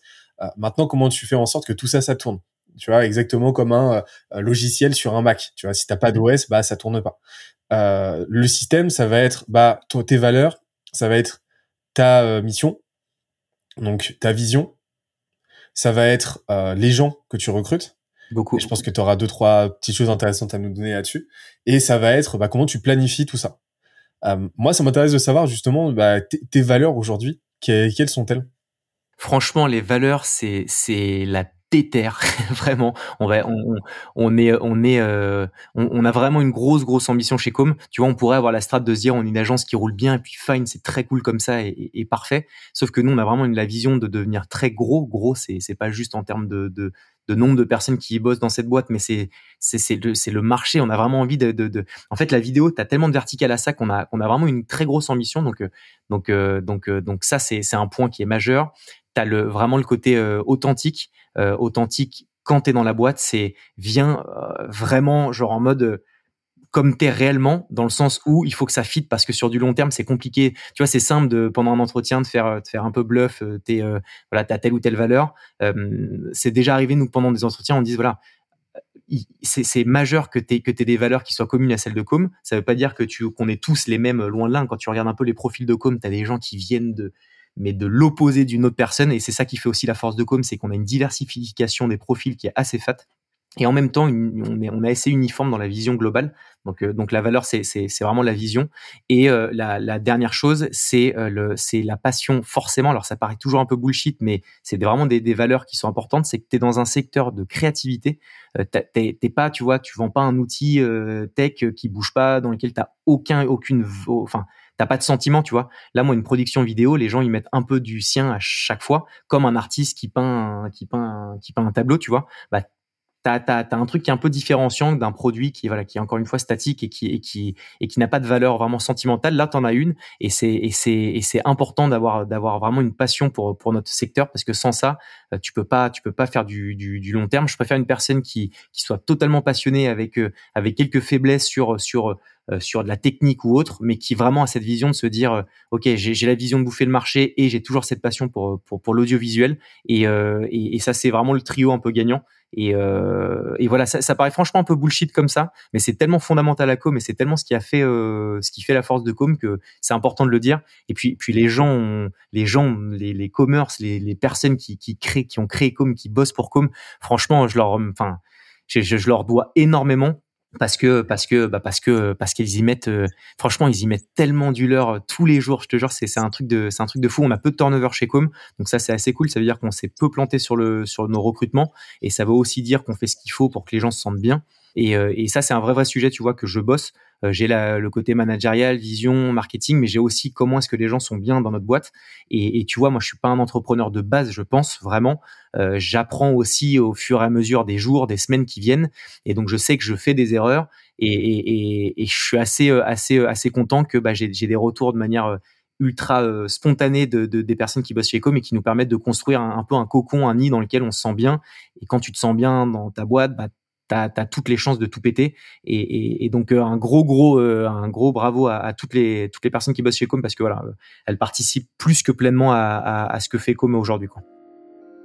J'interromps l'échange 30 petites secondes pour te dire de ne pas oublier de nous ajouter une petite note des familles sur Apple Podcast ou sur la plateforme de ton choix.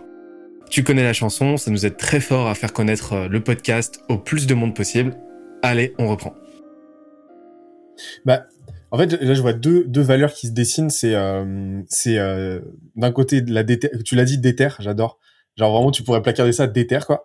Euh, donc ça va de pair avec bah, l'énergie, avec l'ambition, avec la vision que vous avez. Et, et de l'autre côté, passion, passion pour le métier, passion pour faire les choses bien, passion pour l'équipe, passion pour le projet en fait. Et, et en fait, les deux ont au centre bah, c'est le, le, côté humain. Donc le côté humain à la fois bah, vis-à-vis des clients, donc une vraie passion, un vrai enthousiasme pour le, le, client, un vrai amour pour euh, le, travail que vous faites pour lui et un vrai un vrai kiff aussi pour euh, l'équipe que vous êtes et pour euh, pour bah pour les émotions que ça vous fait ressentir, etc. Et tu l'as dit toi-même, là, cette partie people, elle est super importante de ton côté. alors, tu as, un passé dans, dans le recrutement, mais comment comment tu l'as comment tu l'as justement structuré cette partie-là? Parce que vous grossissez assez vite, donc cette partie people, elle est fondamentale. Et, et, de ce que je comprends, vous n'avez pas encore de head of people, vous n'avez pas encore de, euh, euh, de personnes en charge de ce sujet-là. Comment tu fais pour, euh, avec tout ce que tu as à gérer, pour t'assurer de, de, de, de, recruter les bonnes personnes et d'avoir justement cette, cette rétention et de, de maintenir à flot, d'enrichir en continu cette culture au sein de la boîte? Bah, comme on communique beaucoup sur nous, euh, on, on, montre beaucoup comment est-ce que, comment est-ce que, enfin, la culture de la boîte. Déjà, ça, ça fait un espèce de premier filtre naturel, c'est que les gens qui, qui, qui, qui postulent, elles ont tellement de matière euh, de, de, projection dans la boîte qu'on on attire des personnes qui a priori euh, fit, fit très bien en termes de vision et de culture. Donc ça permet déjà d'avoir un premier fil de candidature qui est assez assez assez proche de ce qu'on recherche. Euh, ensuite, on a huilé ça quand même de manière assez processée. Tu as une petite vidéo de motivation euh, qu'on demande. Donc là, c'est en rien la technique euh, plus que la motivation parce que tu l'as dit, j'étais dans le recrutement et, et c'est un, c'est, un process que j'avais mis en place dans la boîte dans laquelle je bossais et chez Tetami aussi. C'est, euh, ça te permet de filtrer entre les gens qui vont prendre le temps de faire cette vidéo déjà. Et donc, tu fais un premier fil parce que ceux qui le font pas, euh, bon, bah, c'est qu'ils ont la flemme. Donc, c'est pas forcément les bonnes, les bonnes personnes. Et ensuite, tu, je trouve que tu le ressens, tu vois, dans la vidéo, les gens qui vont vraiment, euh, c'est du feeling, hein, mais qui ont vraiment la déterre, je trouve que tu le, tu le ressens vraiment. et donc, ça permet de filtrer. Et puis ensuite, on a donc euh, deux autres entretiens, un un peu plus technique, donc avec le responsable de pôle, euh, qui va vraiment s'assurer que techniquement ça colle bien, mon classique, et ensuite un point avec des personnes qui n'ont rien à voir avec le poste pour justement le challenger en mode, tu vois, as un créa qui va recevoir, euh, je sais pas, un, un commercial. C'est deux choses qui n'ont rien à voir, mais ça permet d'avoir une discussion de manière assez euh, assez limpide, que le commercial puisse euh, échanger en, essayant de, de, donner de la matière sur ce qu'il pourrait apporter chez Com, euh, et pareil la créer en mode ah ok je comprends, je challenge, et donc ce qui fait que d'opposer un peu des, des, des, postes, ça fait que ça ça fait ressortir des discussions qui sont intéressantes, et, et donc donc du coup c'est comme ça qu'on essaye de filtrer au mieux les personnes qui, qui rejoignent l'aventure, et, et pas beaucoup d'autres franchement étapes un peu différenciantes d'autres d'autres structures. euh, c'est un peu les trois, voilà, les trois étapes essentielles. Et puis, tu as beaucoup de feeling dans le recrutement. Alors, c'est compliqué parce qu'un mauvais recrutement ça peut ça peut vraiment mettre euh, foutre la merde dans une boîte euh, surtout quand tu es encore petit. À l'inverse un très bon recrutement ça peut tout péter.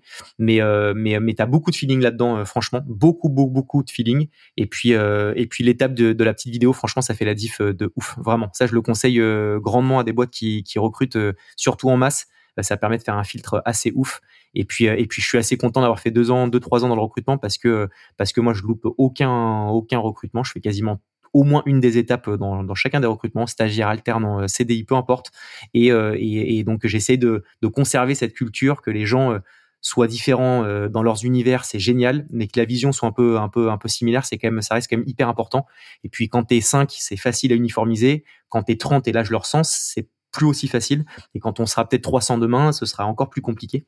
Mais, mais je pense que c'est par ces étapes et aussi par les gens qui sont chez Com initialement, c'est à eux aussi, euh, quand tu as une nouvelle recrue, bah, d'insuffler les bonnes les bonnes pratiques, la, bonne vision et, euh, en fait que que les personnes qui sont chez Com soient aussi tes ambassadeurs de vision et de culture parce que c'est pas moi Harold qui doit m'assurer que tout le monde ait cette vision, c'est plus les gens qui bossent déjà qui vont euh, qui vont insuffler ça, qui vont véhiculer ça. Et puis euh, et puis donc c'est important de faire vraiment participer ton tes salariés dans dans ces phases de recrutement, ce soit pas juste le top management qui décide de recruter, c'est plus genre OK, on décide parce que stratégiquement ça colle bien et parce que en termes de de, compétences techniques ça l'est aussi, mais après ton day to day, c'est les gens qui, qui, qui sont déjà dans ta boîte. Donc faut les faut vraiment les euh, faut les mettre dans le game, dans le bain avec toi dans, dans tous les dans tous les recrutements et, et déjà de les faire participer, c'est bien parce que bah, ça apporte de la valeur pour eux, ils se disent qu'ils ont un sentiment de ouais, il y a, vraiment un, il y a vraiment un, truc qu'ils apportent. Et, euh, et, donc ça a permis d'uniformiser pour l'instant euh, assez bien le, les personnes qui ont rejoint, qui ont rejoint commun.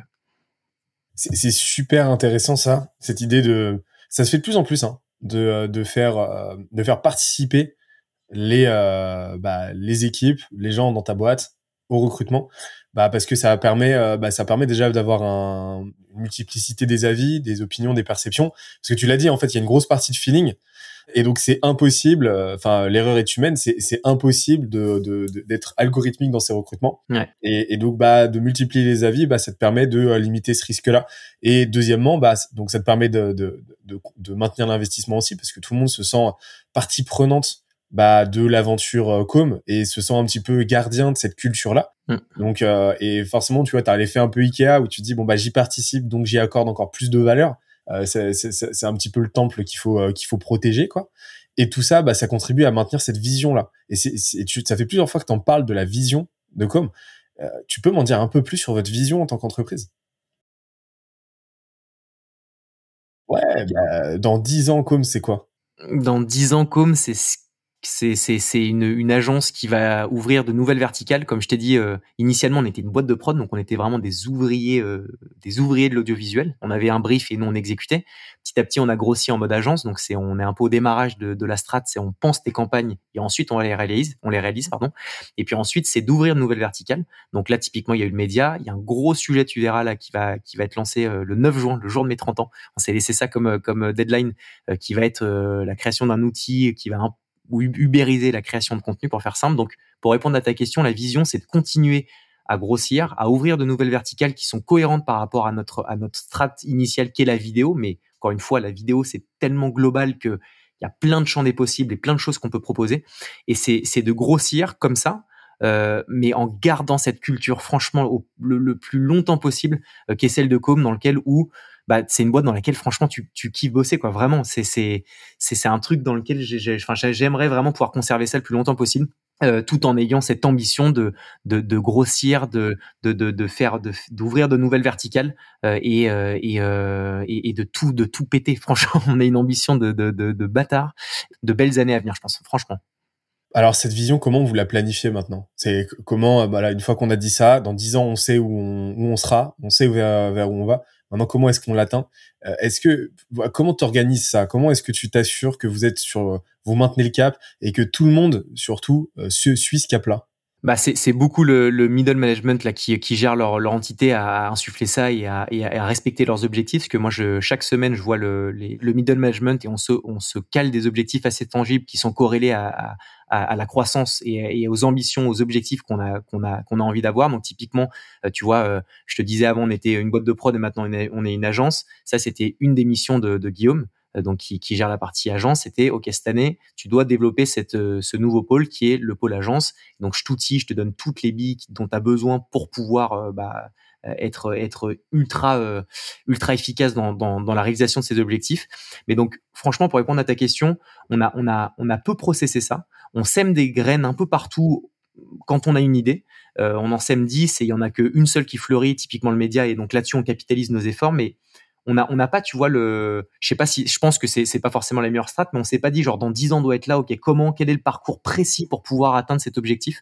On est vachement au feeling, on est vachement au day to day, ça a du bon et du moins bon, mais on, a peu de, on a peu de, on n'a pas une roadmap, tu vois, où chaque année on se dit, ok, on doit faire exactement fois 3,5 de croissance pour atteindre tel ou tel BU. Franchement, on y va au feeling, ça fonctionne bien. Donc, on continue à nos efforts pour pouvoir euh, alimenter cette croissance de manière très maligne parce que euh, tu vois on fait gaffe à nos recrutements on, on a une, la croissance qui nous permettrait de pouvoir recruter je pense deux fois plus que ce qu'on fait maintenant mais on est très vigilant dans, dans ce qu'on fait des dépenses qu'on qu'on opère aussi euh, pour être sûr de pas de pas se casser la gueule comme beaucoup d'autres boîtes.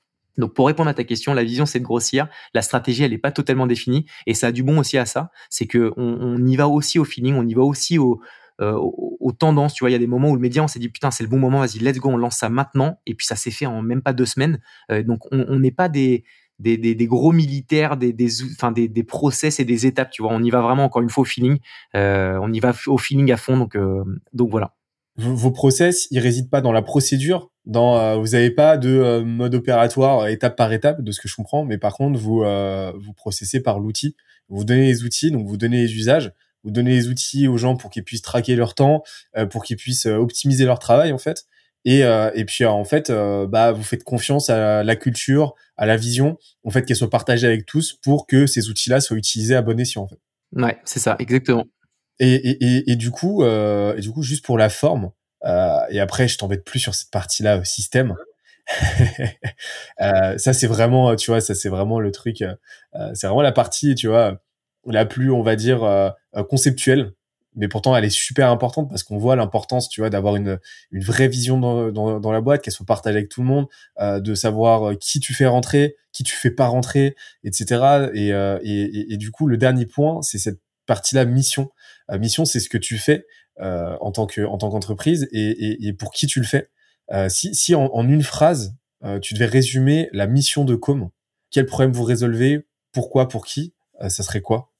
Franchement, ce serait de faire rayonner les entreprises euh, et tout type d'entreprise, euh, parce que euh, que tu du budget ou pas, euh, tout le monde a un très beau service, un très beau produit à vendre par définition, et nous, ce qu'on ce aide, ce qu'on fait, c'est c'est d'aider à euh, à le montrer aux yeux de tes prospects, aux yeux de tes clients, aux yeux de des gens de manière générale.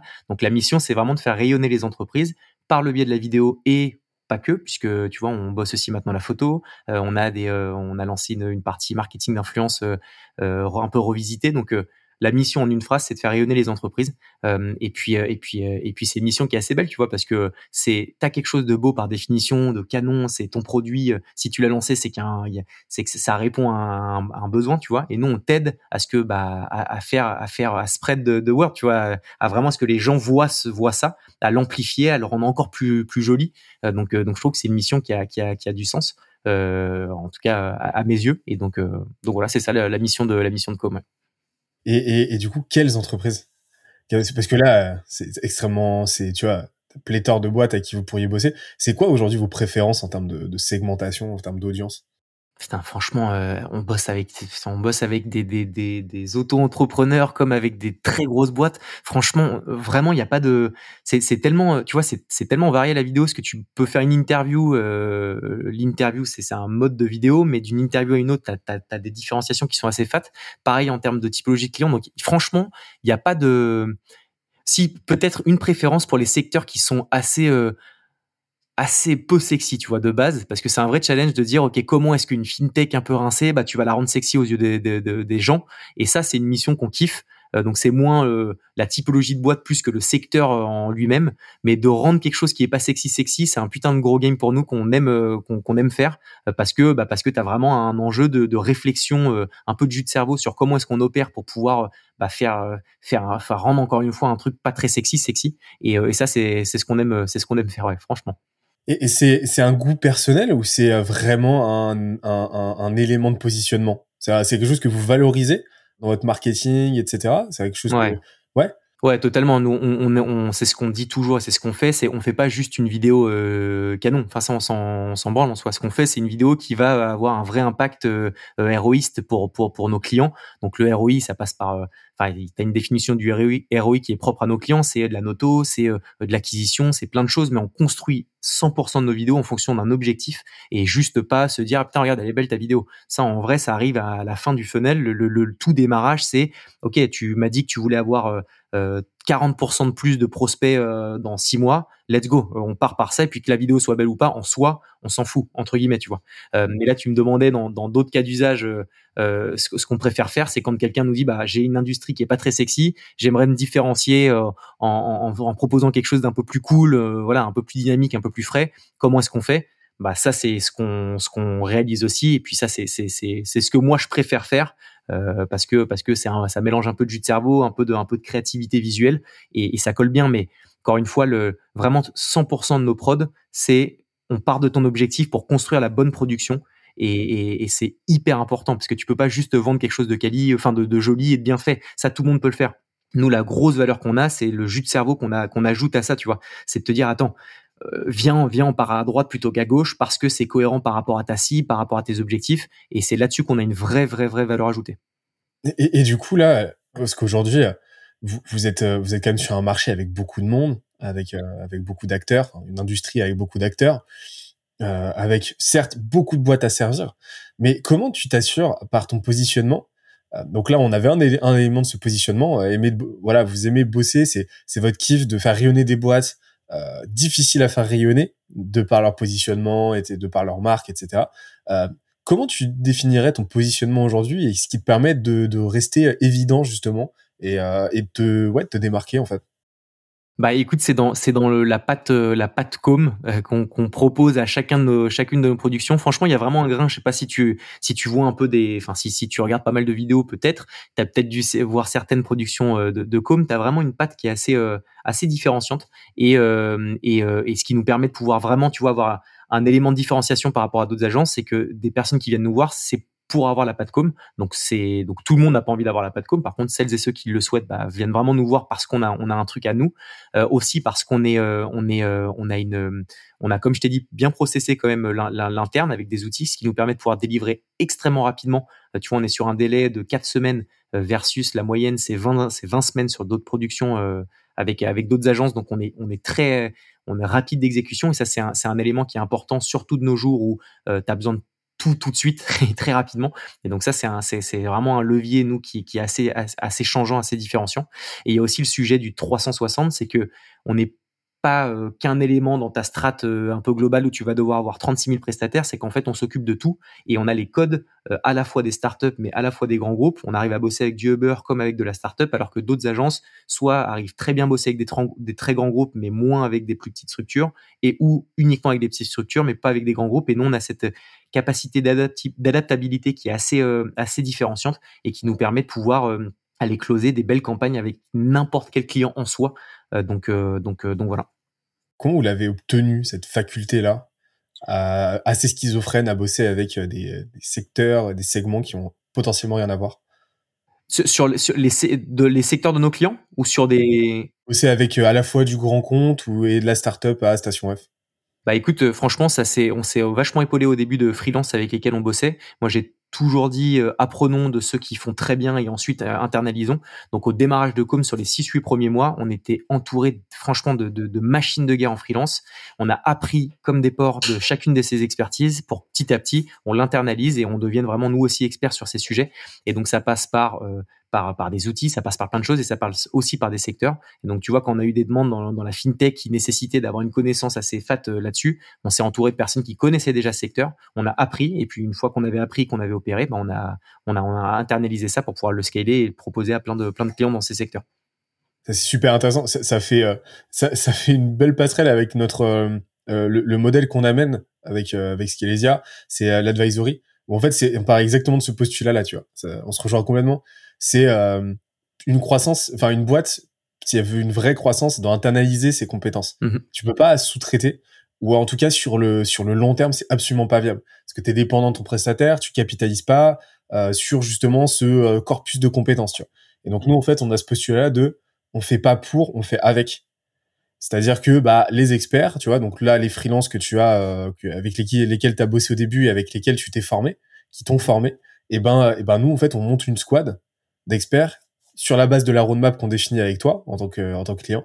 Et ensuite, bah, euh, ils te font monter en compétences en t'apprenant leur expertise pour que tu puisses capitaliser dessus et puis euh, l'internaliser, tu vois. Donc en fait, on se, on se rejoint complètement et, et c'est vrai que, enfin, les résultats sont fous en fait. C'est-à-dire que là, bah, l'exponentiel le, que vous avez réussi à créer sur la base des compétences que vous avez développées à ce moment-là, elle est juste folle. Versus si vous étiez resté en mode bah un peu asset management, on bosse avec des freelances, ils font leur truc, nous on gère juste euh, notre euh, on gère juste notre partie et on crée aucune euh, on crée aucun pont entre les deux. Bah là aujourd'hui, vous aurez certainement pas les les les effets de levier que vous avez aujourd'hui quoi. Ouais, clairement, impossible, c'est pas viable sur le long terme et puis au final t'es es que juste sinon tu fais que de la mise en relation entre un alors enfin les agences qui disent oui, non mais je bosse aussi ta strat et autres. En vrai de vrai, s'entourer de freelance c'est très bien, nous on continuera à le faire parce que tu as des domaines d'expertise qui qui bah, qui nécessitent d'avoir des freelances qui qui n'est pas qui n'a pas forcément un enjeu stratégique toi internalisé parce que c'est trop trop ponctuel donc euh, donc voilà mais donc c'est génial mais quand tu vois tu t'entoures de d'expertise et que tu vois que tu as une telle récurrence une telle demande bah, qui a tout intérêt à l'internaliser à vraiment le comprendre à, l'imprégner de ta culture au, sein de au sein de ta, boîte pour qu'ensuite ce soit ce soit un nouvel euh, une nouvelle arme euh, une nouvelle corde à notre arc tu vois qu'on peut qu'on peut proposer à nos clients. Mais mais ça ça c'est ouais ça c'est majeur et c'est ce qu'on avait fait tu vois sur le modèle agence le planner strat c'est un truc donc comprendre la strate de ta de ton agence, c'est un truc sur lequel on s'est vachement entouré, vachement fait épauler et que maintenant on arrive à internaliser et, qu'on fait encore mieux, je pense, que si on externalisait auprès de, de freelance. Donc il y a toute cette dimension-là euh, consulting en fait. Ouais, clairement, totalement. Et, et qui, qui, qui, est interconnecté vraiment avec la qualité de vos vidéos. Et, et autre chose qui est interconnecté à la qualité de vos vidéos, c'est le fait que vu que vous internalisez, vous avez un effet de réseau qui se crée. Et ça, c'est un truc dont on parle assez peu. Mais, euh, mais, euh, mais c'est le fait qu'une agence, en internalisant, bah, plus elle va bosser avec des clients et plus bah, les parties prenantes, les équipes au sein de, l'agence vont être compétentes. Et il y a un effet euh, il cumulé qui va se créer où euh, bah forcément c'est mécanique. Le euh, le 200e client sera forcément mieux servi que le dixième. Pourquoi? Parce que il, bénéficiera euh, de, l'expérience accumulée des 190 clients collaborations qui sont passées entre les deux et donc plutôt tu internalises et plutôt bah as ces effets cumulés là et en plus bah plus plus t'as mais moins t'as de turnover plus t'as de rétention plus les gens dans la boîte vont continuer de grandir et de progresser. Et à la fin tu crées euh, tu crées un système qui est juste euh, qui est juste euh, infernal quoi. Exactement. C'est ça. Et alors je, je, rembobine tu vois je rembobine beaucoup mais au final ce que ce que les clients un, un, des un, un des un des éléments dans le produit que les clients vont acheter c'est votre c'est votre brand en fait. Donc ils veulent un petit peu de com, ils veulent un petit peu de cette image décalée, etc. Et, je trouve que si, on va voir sur, euh, si on va voir votre site, si on va voir vos vidéos, vos prods, si on va voir votre contenu sur euh, LinkedIn, euh, on voit à quel point vous, avez une pleine maîtrise de votre brand. Est-ce que tu peux nous en dire un petit peu plus? Ça a été quoi le cheminement de pensée, la logique vers le développement de cette brand? Bah c'est tout, tout part de cette fameuse première vidéo de lancement où on avait vraiment insufflé ce côté décalé et frais et comme on a on s'est rendu compte et on a prouvé que en ayant un contenu assez décalé assez frais ça fonctionnait bien en termes de de, de métriques et de, de ROI bah c'est un truc qu'on a qu'on a proposé à nos clients et sur lequel bah on a eu plein de demandes donc plein de productions qu'on a pu montrer aux yeux des autres. Et donc ça a un peu naturellement orienté notre notre culture et notre patte en ce sens. Donc, euh, ce qu'on appelle la spécial com, c'est quand euh, tu as une personne face cam euh, et que c'est un peu décalé et autre, ça, ça, ça marche bien. Et c'est aussi un truc qui est important, c'est que quand, quand tu es dans du service et dans, dans, un secteur comme le nôtre, on n'a pas de, on n'a pas de barrière à l'entrée, tu vois, technique. On n'a pas développé un outil qui permettra de pouvoir bloquer les nouveaux, les nouveaux concurrents. Au final, nous, le meilleur moyen de pouvoir créer une barrière à l'entrée, c'est la brand, c'est d'être suffisamment, avoir une, une, belle notoriété, être suffisamment visible que bah, bah au final, même si demain tu as une nouvelle agence qui lance un truc un peu similaire, bah elle aura pas cette brand, elle aura pas ce, cette awareness que que qu'Acom déjà, elle aura pas fédéré les toute la communauté que nous on a pu fédérer, et donc c'est là où on, on, arrive à créer le gap entre des nouveaux arrivants demain et Com aujourd'hui. Euh, tu vois, on a on a une communauté qui commence à être assez fat entre le média et Com. Euh, on a plus de 20 000 abonnés sur LinkedIn, ce qui est, ce qui est assez cool. On a, on a, on a plus de 500, non, c'est 350 clients avec lesquels on, on bosse, ce qui commence à être quand même assez fat. Et donc ça, on doit continuer à le marteler pour que, pour que Com, devienne vraiment une, une brand à part entière. Et c'est ce qu'on a commencer à faire et je pense qu'on a encore vraiment euh, plein de choses à, à, prouver, à montrer. Mais, euh, mais c'est là où on arrivera à faire la différenciation par rapport à plein d'autres agences qui se créeront demain parce que, parce que bien entendu que ça va évoluer, le marché va bouger et, euh, et c'est un secteur qui est ultra concurrentiel et qui le sera toujours parce que quand tu vois les métriques de la vidéo, c'est en pleine croissance, en pleine explosion. Donc, donc c'est sûr que demain il y aura de nouveaux arrivants. Donc c'est sûr que c'est aujourd'hui qu'on doit faire la différenciation et, créer vraiment le gap entre entre demain les nouveaux les nouvelles les nouveaux arrivants et, comme aujourd'hui et, dans les dix prochaines années quoi. Après, cette idée de vu que le marché est en pleine croissance, la, notion de concurrence, elle est assez euh, liquide au final parce que euh, parce que les parts de marché elles grossissent en même temps que euh, le que l'intensité concurrentielle augmente. Donc au final, les, courbes se suivent, donc l'intensité elle reste à peu près la même. Mais par contre, euh, ce qui est super puissant avec le, le branding comme euh, élément de différenciation, c'est que bah comme tu l'as dit, tu tu te crées cette barre à l'entrée, mais mais mais tu deviens évident. tu deviens évident d'un côté, donc c'est à dire que il y a toute une partie du marché qui ne voudra bosser qu'avec toi parce que tu seras devenu évident pour ton marché à toi. Donc, tu crées en fait ton propre marché. Tu crées au final ta propre catégorie de par ton branding. Et en plus de ça, bah, tu crées une nouvelle norme qui fait que demain, bah, si tu as une agence qui veut venir un peu sur le plate-bande et qui se met à faire du com, euh, qui se met à faire du décalé, qui se met à un petit peu reprendre vos propres codes, bah, ça fera que renforcer en fait la validité de votre concept et de votre brand à vous, et ça vous sera bénéfique. Ah, j'ai toujours dit moi à ma team, j'ai toujours dit euh, comment il faut commencer à s'inquiéter à partir du moment où on veut plus nous copier. Là, c'est que c'est que là c'est la merde. mais mais tant qu'on veut faire des choses un peu à la com, c'est que c'est top parce que ça veut dire qu'on fait les choses euh, bien, tu vois. Et puis on en a vu, hein, franchement. Putain, on a on a vu des trucs.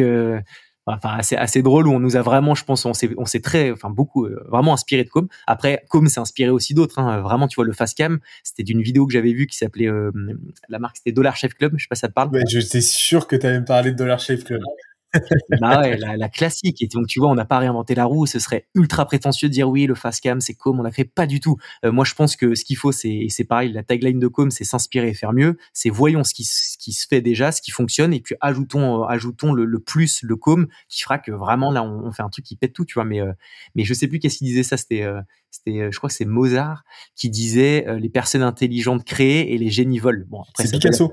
Picasso, ouais, merde. C'est Picasso, merci.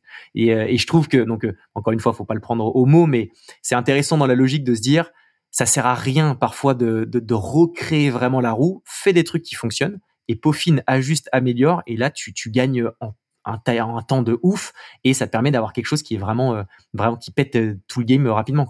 Après Picasso lui il a effectivement beaucoup volé mais dans le sens littéral du terme. C'était pas la personne la plus respectable on va dire Picasso.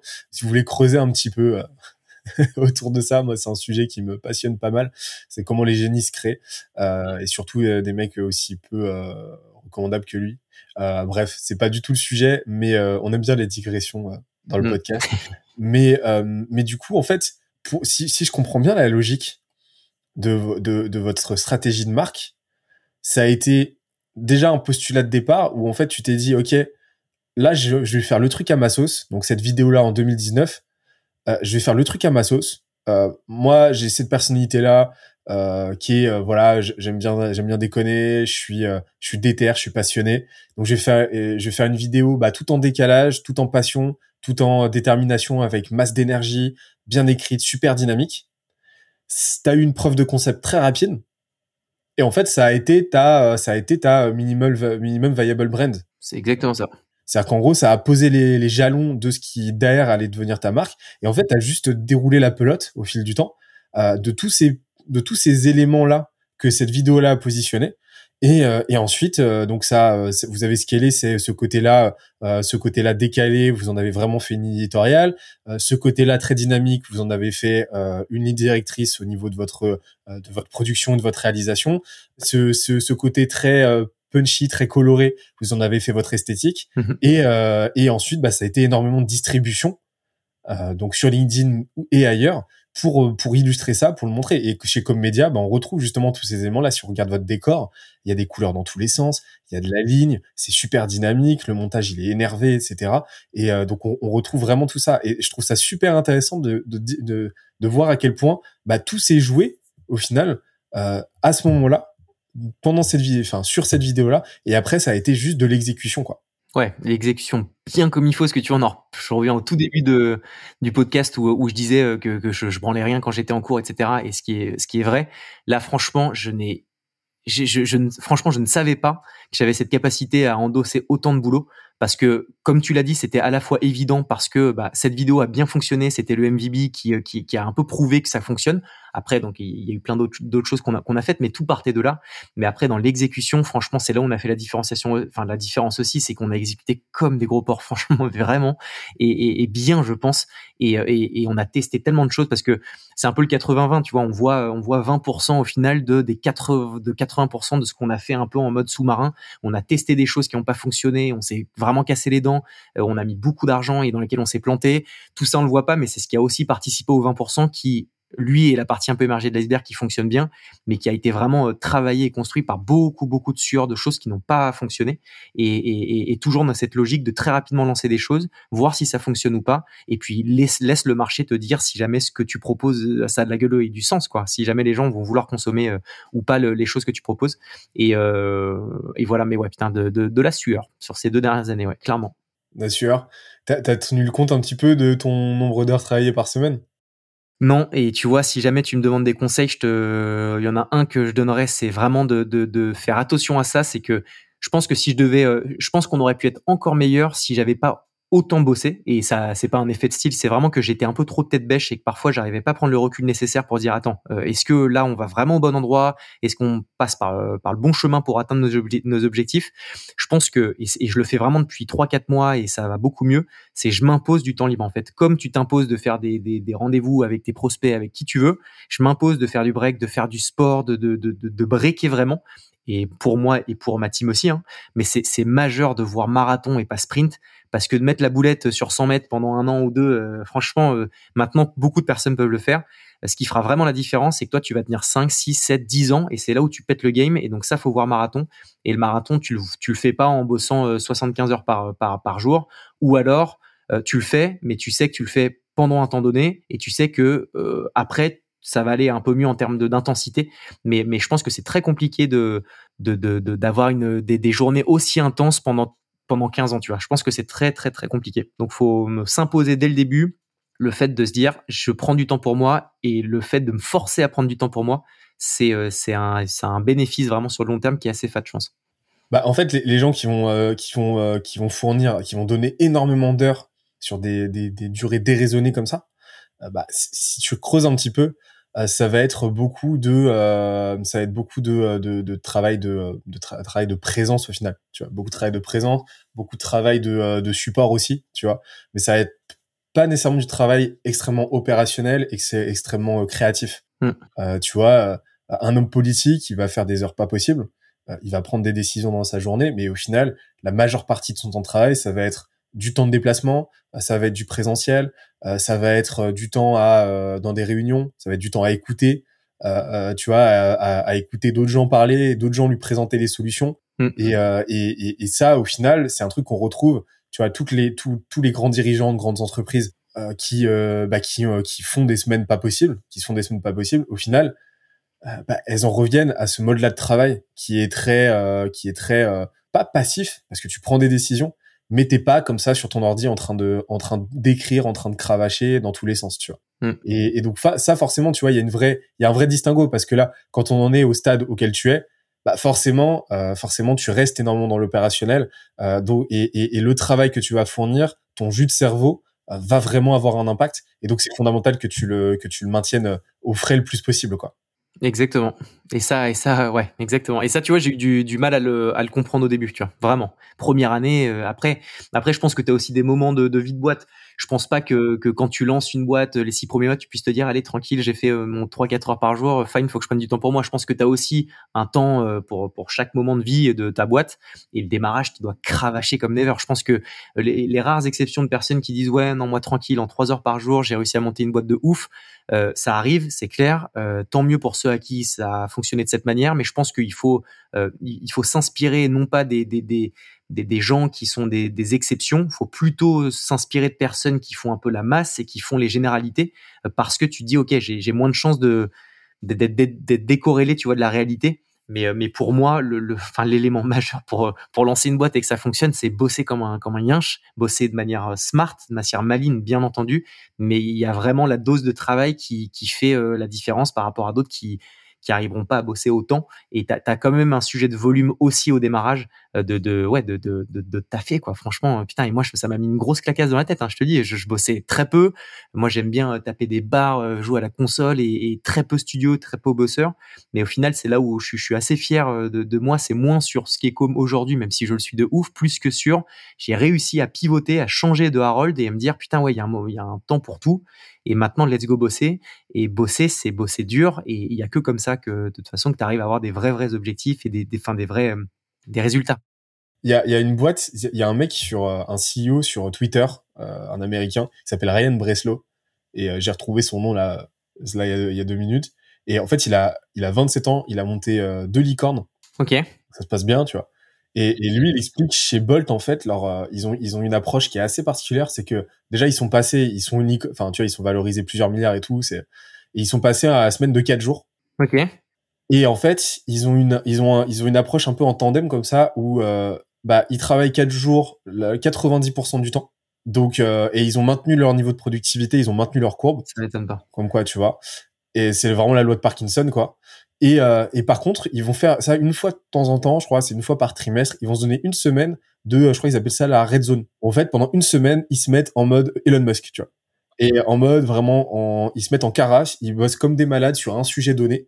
Et, euh, et, euh, et, et, ça leur permet de, euh, bah, ça leur permet de, de, dégrossir des trucs, ça leur permet de se concentrer sur des projets de fond, ça leur permet de gérer des crises aussi. Et ça, c'est un truc je trouve que c'est voilà c'est un truc chez chez Skelesia euh, qu'on a tendance à faire tu vois.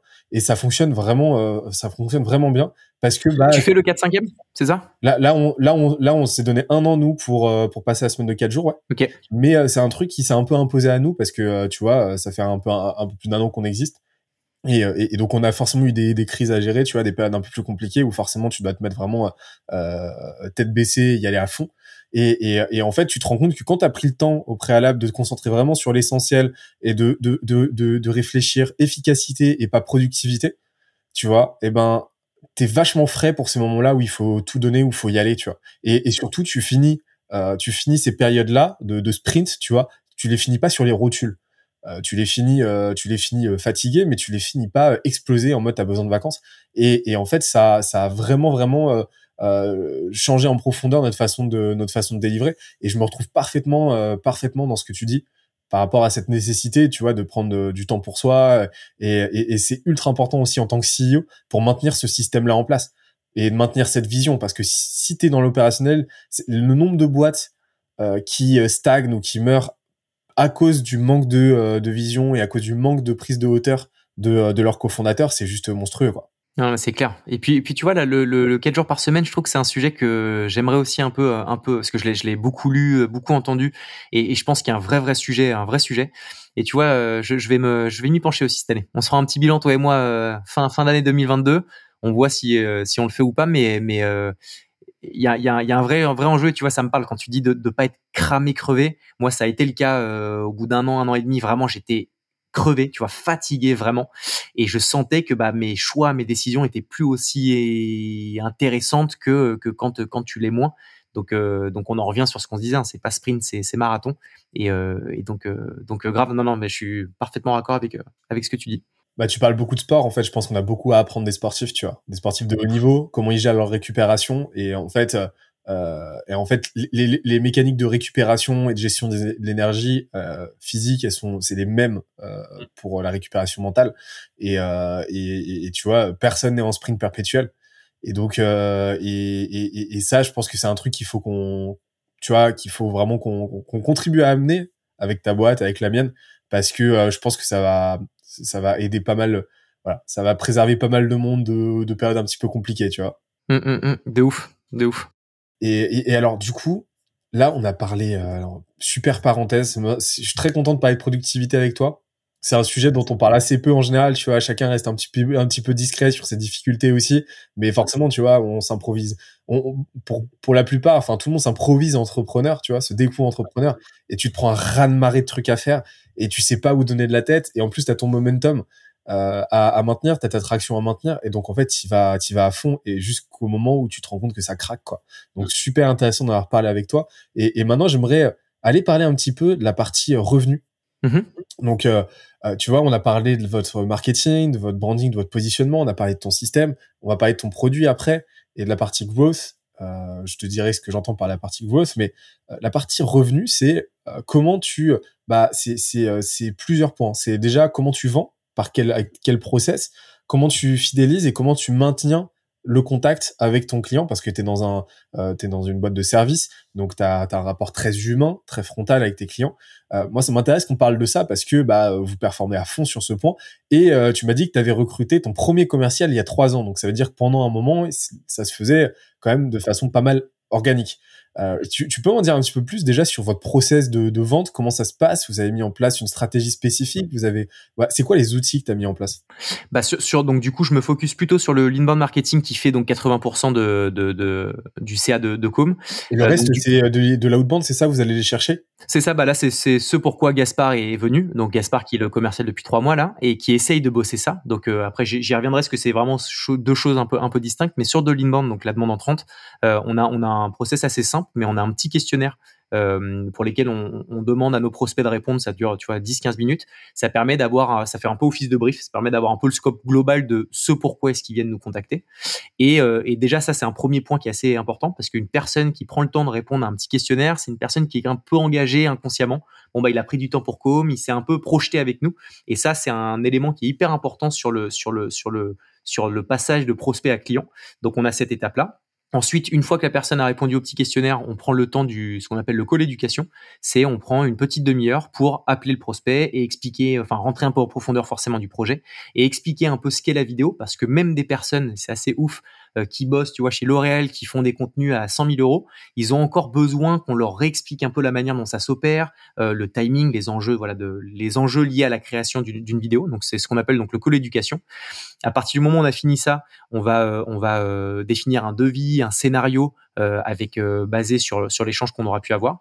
Et puis à partir du moment où ça passe en client, donc on a un, on a un devis qui est validé avec un acompte, ça part après sur la partie production. Donc ça c'est un peu le, le, le process sur de l'inbound et sur de l'outbound. Donc comme je te disais, c'est alors du séquençage de mailing un peu un peu classique avec l'emlist et autres. Donc on essaie de, de trouver euh, voilà une, une manière d'automatiser la prospection même si on essaye toujours d'apporter quelque chose d'un peu différenciant, tu vois, avec des petits contenus vidéo un peu plus cool, un peu plus fun, euh, avec euh, avec des photos plus sympas qu'un truc un peu plus un peu un peu trop euh, classique. Ça fonctionne pas de ouf, franchement, vraiment au niveau de l'outbound. Donc pareil, tu vois, on teste on a rechangé peut-être déjà euh, trois fois de modèle avec Gaspard alors que ça fait que trois quatre mois qu'il est là, mais on est on itère. Et donc là il y a un modèle qui fonctionne pas mal, c'est donc de travailler sur le profil de Gaspard. Donc euh, on fait des contenus de vidéos autour de lui, de sa personne. Euh, il s'exprime super bien, il a plein de valeurs à apporter à des à des gens sur plein de thématiques. Et on s'est rendu compte que bah après quelques semaines où il a fait pas mal de posts sur lui, bah il a commencé à avoir pas mal de demandes entrantes. Donc en fait son outbound est devenu son inbound. Donc ça c'est un levier qui fonctionne bien. Et on a automatisé aussi euh, tous les projets en dessous de 5000, donc de 1000 à 5000. En fait tu peux moins laisser place à la créativité parce que bah, tu as moins de budget, donc tu peux moins pousser la créa. Donc on a essayé de, scaler un peu ça. Donc on a fait des, un petit typeform vidéo sur lequel Gaspard en fait explique avec ce, budget, tu as quatre possibilités de vidéos à faire. Et donc en fait, tu fais un espèce de petit parcours euh, où tu choisis, tu vois une vidéo plutôt qu'une autre. Genre tu as une vidéo qui va te dire voilà bah entre 1 et 5, on va pouvoir faire tel ou tel type de vidéo. Si tu veux de l'interview, clique ici. Donc tu cliques sur l'interview et ça te ramène sur une autre vidéo qui va t'expliquer les process pour pouvoir faire de l'interview. Donc en fait, plutôt que de passer du temps au téléphone à faire toutes ces étapes qui sont euh, assez chronophages et un peu toujours les mêmes, parce qu'il n'y a pas de créativité à proprement parler sur des projets comme celui-ci, bah, ça nous permet de pouvoir aller chercher un peu de volume et de scaler un peu cette, cette partie-là. Donc voilà, je t'ai donné un peu le scope global de la manière dont, ça, dont on opère, mais, euh, mais, euh, mais voilà. Ok. Et donc là, c'est sur la, sur la partie outbound. donc comment tu vas combler, compléter ce 80% d'inbound. Mmh. c'est sympa. merci d'avoir parlé de ce côté cette approche itérative que vous avez euh, parce que euh, parce que c'est vrai que l'outbound au début c'est assez compliqué à tester quoi et puis en plus c'est pas le truc le plus gratifiant euh, parce que tu te manges des portes etc et, et, et, et une fois que tu une fois que tu as généré l'opportunité en inbound comme en outbound comment ça se passe au niveau que, le brief a été rempli?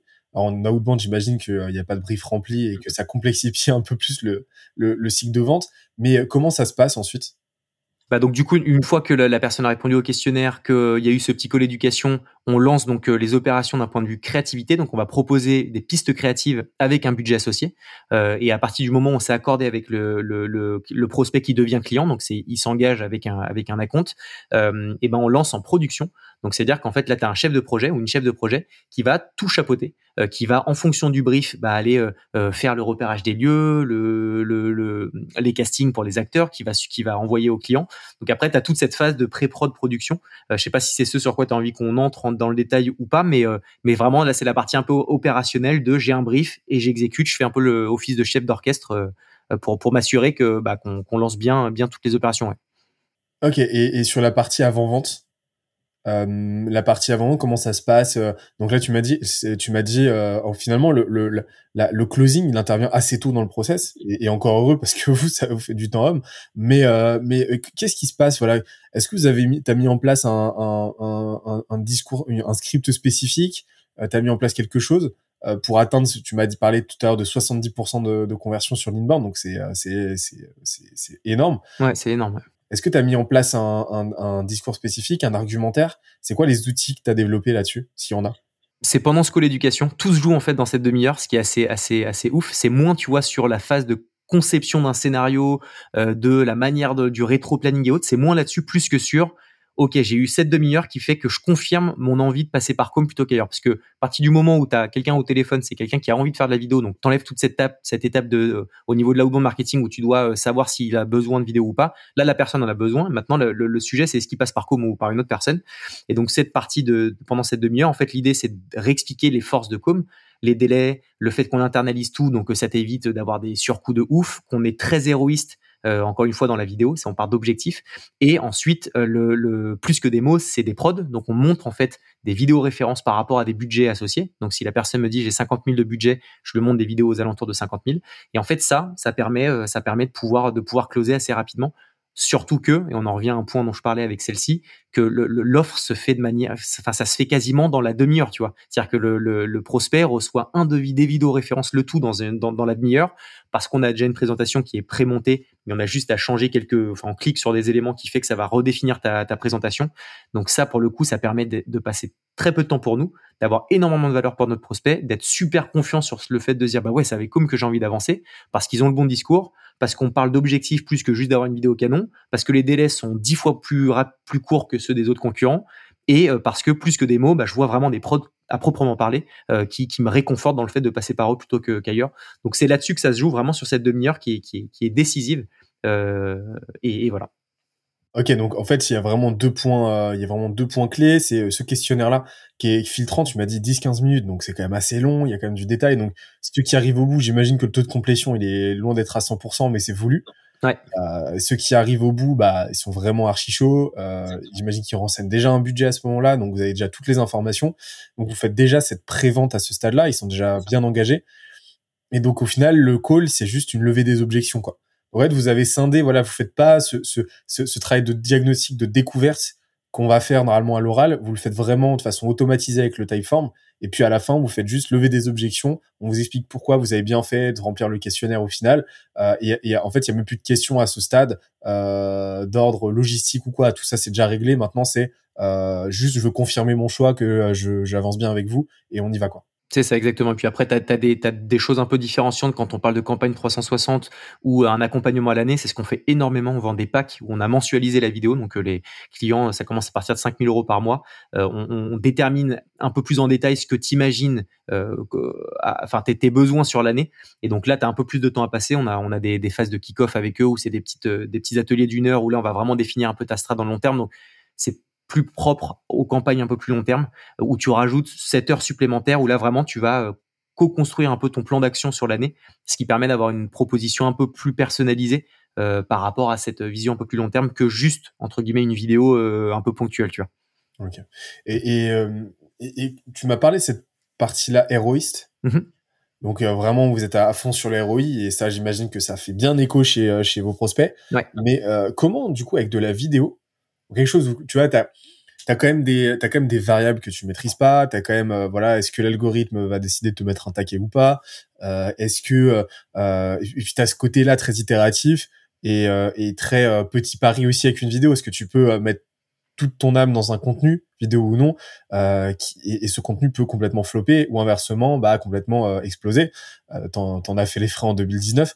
Euh, comment du coup tu t'arrives à t'aligner, à aligner ta conception, écriture autour d'un KPI spécifique et comment euh, et comment tu fais pour pour t'engager en fait à l'atteinte de cet objectif là si tu t'engages je m'engage pas volontairement pour toutes les raisons dont tu as parlé, c'est qu'on ne peut pas avoir euh, un ROI 100% euh, palpable, euh, tu vois, quantifiable. Alors ça dépend de la création de contenu. Tu en as ou ce qu'on appelle des contenus d'acquisition, c'est je vois une vidéo, je clique dessus pour acheter. Donc là, c'est ultra palpable. C'est je sais combien ça m'a coûté 10 000 euros et ça m'a rapporté 300 000. Ça, c'est très palpable. Donc c'est assez simple et assez évident. Et ensuite, sur l'autre partie qui est plus de la, du, du branding et de la notoriété, déjà, ça se fait pas avec une vidéo euh, si jamais tu veux me parler de ROI avec une seule vidéo branding, ce que j'explique au prospect, c'est que c'est peu quantifiable, c'est très compliqué d'avoir des KPI là-dessus. De la notoriété ou du branding, c'est sur du long terme. Et donc là, on a des, outils qui nous permettent de voir si jamais ça fonctionne ou non. Mais sur une seule vidéo, franchement, c'est l'expérience le, le, des prods qu'on a déjà faites avec les retours de nos clients. Donc en fait, c'est vraiment des KPI qu'on va chercher auprès de nos anciens clients en disant, bah les gars, là, on vous a fait ça pour tel ou tel type de secteur, sur tel ou tel type de cible, avec tel type de budget.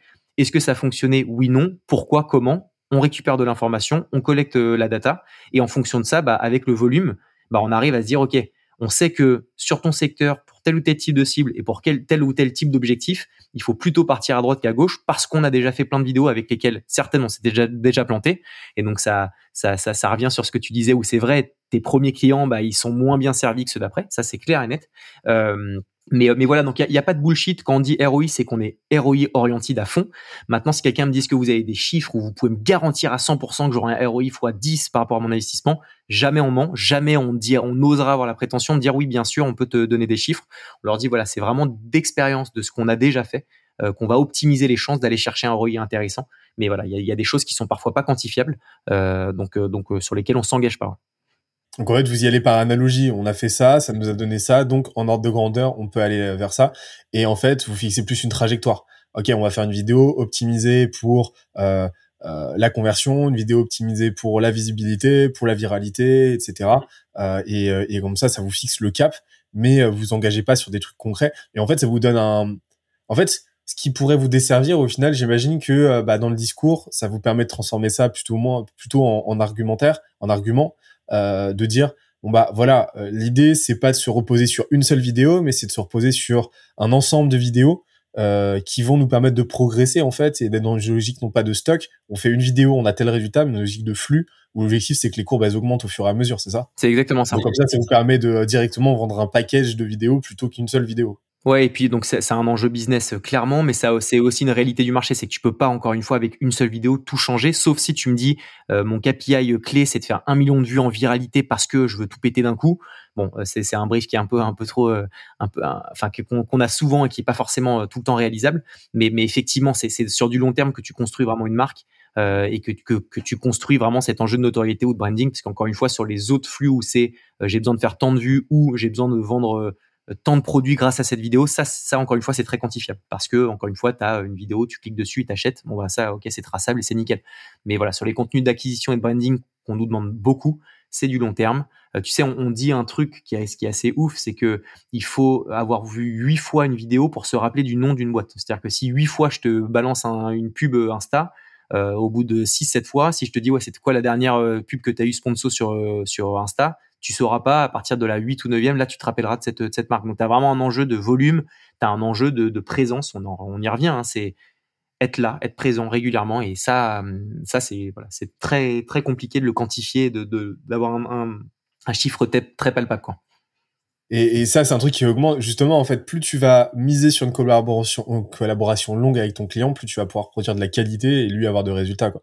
Donc, tu as vraiment cette idée de rétention et, et, et cette rétention, comment aujourd'hui tu l'opères? Outre la qualité du produit, on va en parler juste après, euh, co comment tu opères d'un point de vue purement euh, commercial, tu vois, account management? Comment tu gères cette partie-là? Est-ce que tu as mis en place un process ou euh, avec des appels, avec des points réguliers? Qui, qui s'occupe de cette partie-là euh, après-vente, on va dire? C'est les chefs de projet qui donc euh, ont, été en relation avec les avec les clients euh, bah, day to day pour pouvoir euh, gérer leurs vidéos avant, pendant, après.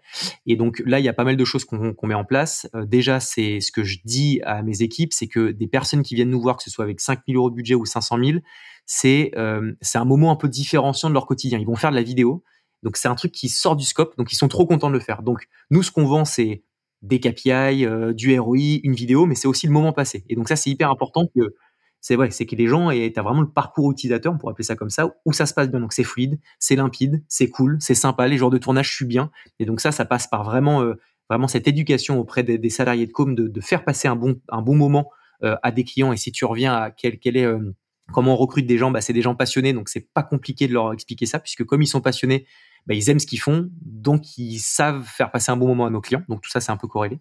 Ensuite, il y a les, calls de post-projet. Donc à chacun de nos projets, on demande, mais que ce soit vraiment encore une fois avec une vidéo à 2000 ou, ou, ou 200 000, c'est OK, venons, on se prend 10 minutes, qu'est-ce qui allait, qu'est-ce qui est améliorable? Donc on reprend les points forts et ça veut dire que si ça revient, c'est que c'était des bons points et on continue à intensifier ça.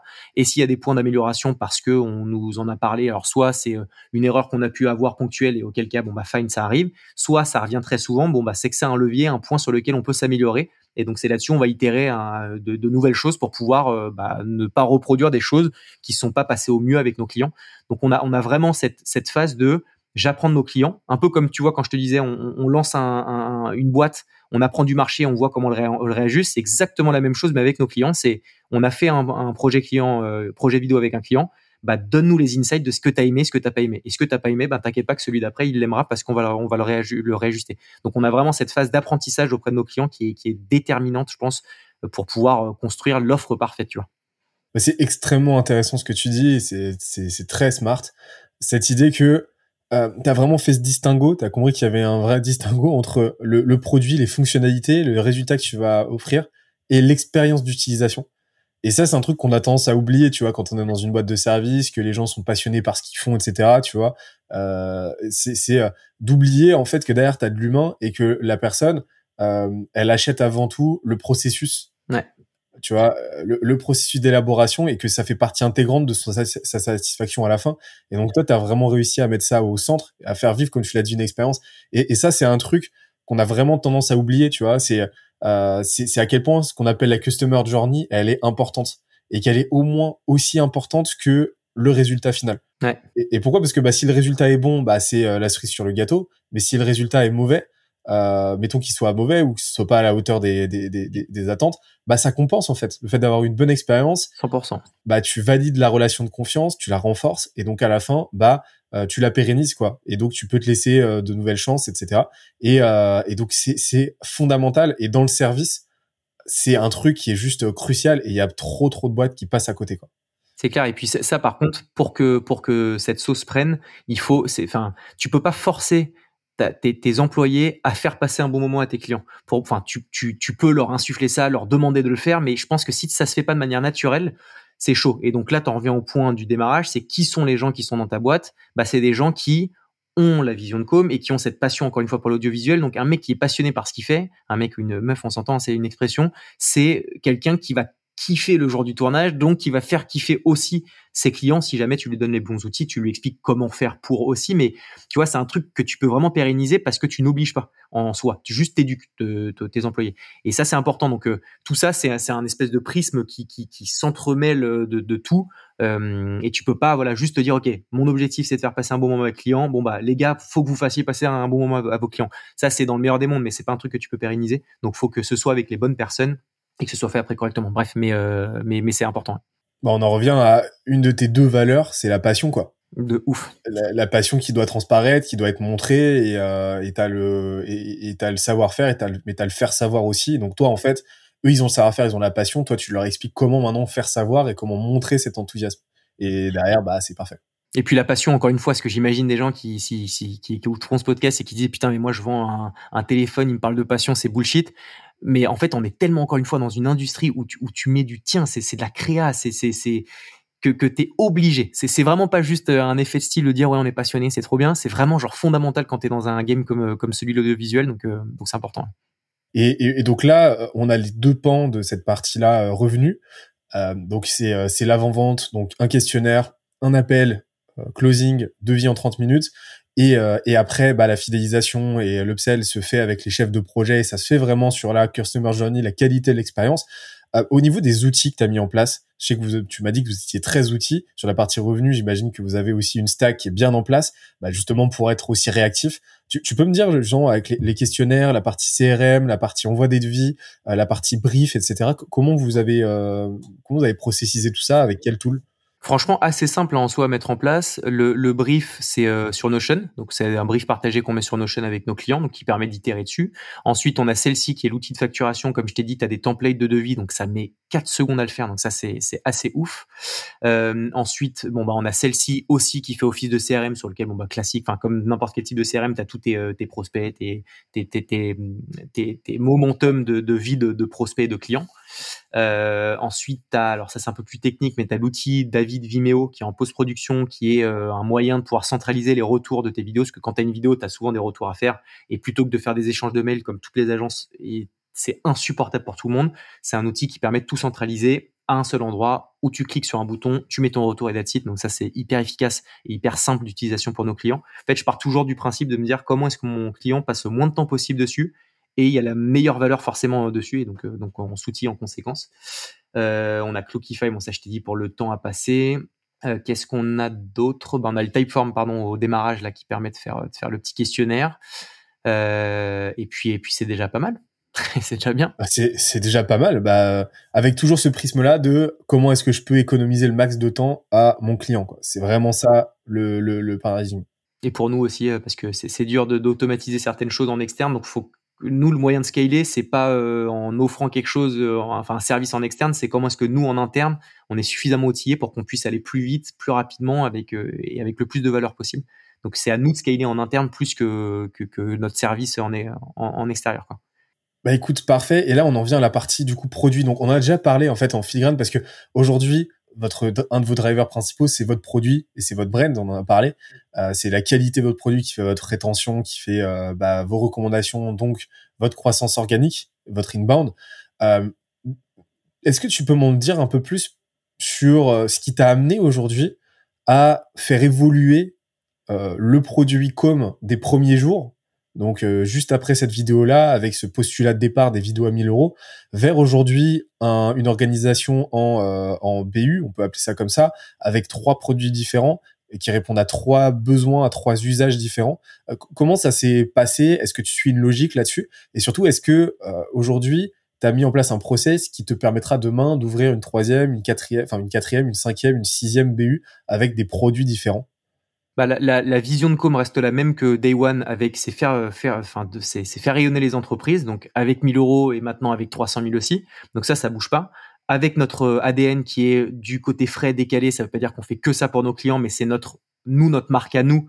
Euh, et, ça, ça bouge pas pour 1000 euros ou pour 300 000. Donc, tout, toute cette veine, c'est un point, tu vois, de, de, quand tu me disais, j'aurais dû te répondre ça, quand tu me disais dans 10 ans, euh, vous êtes où?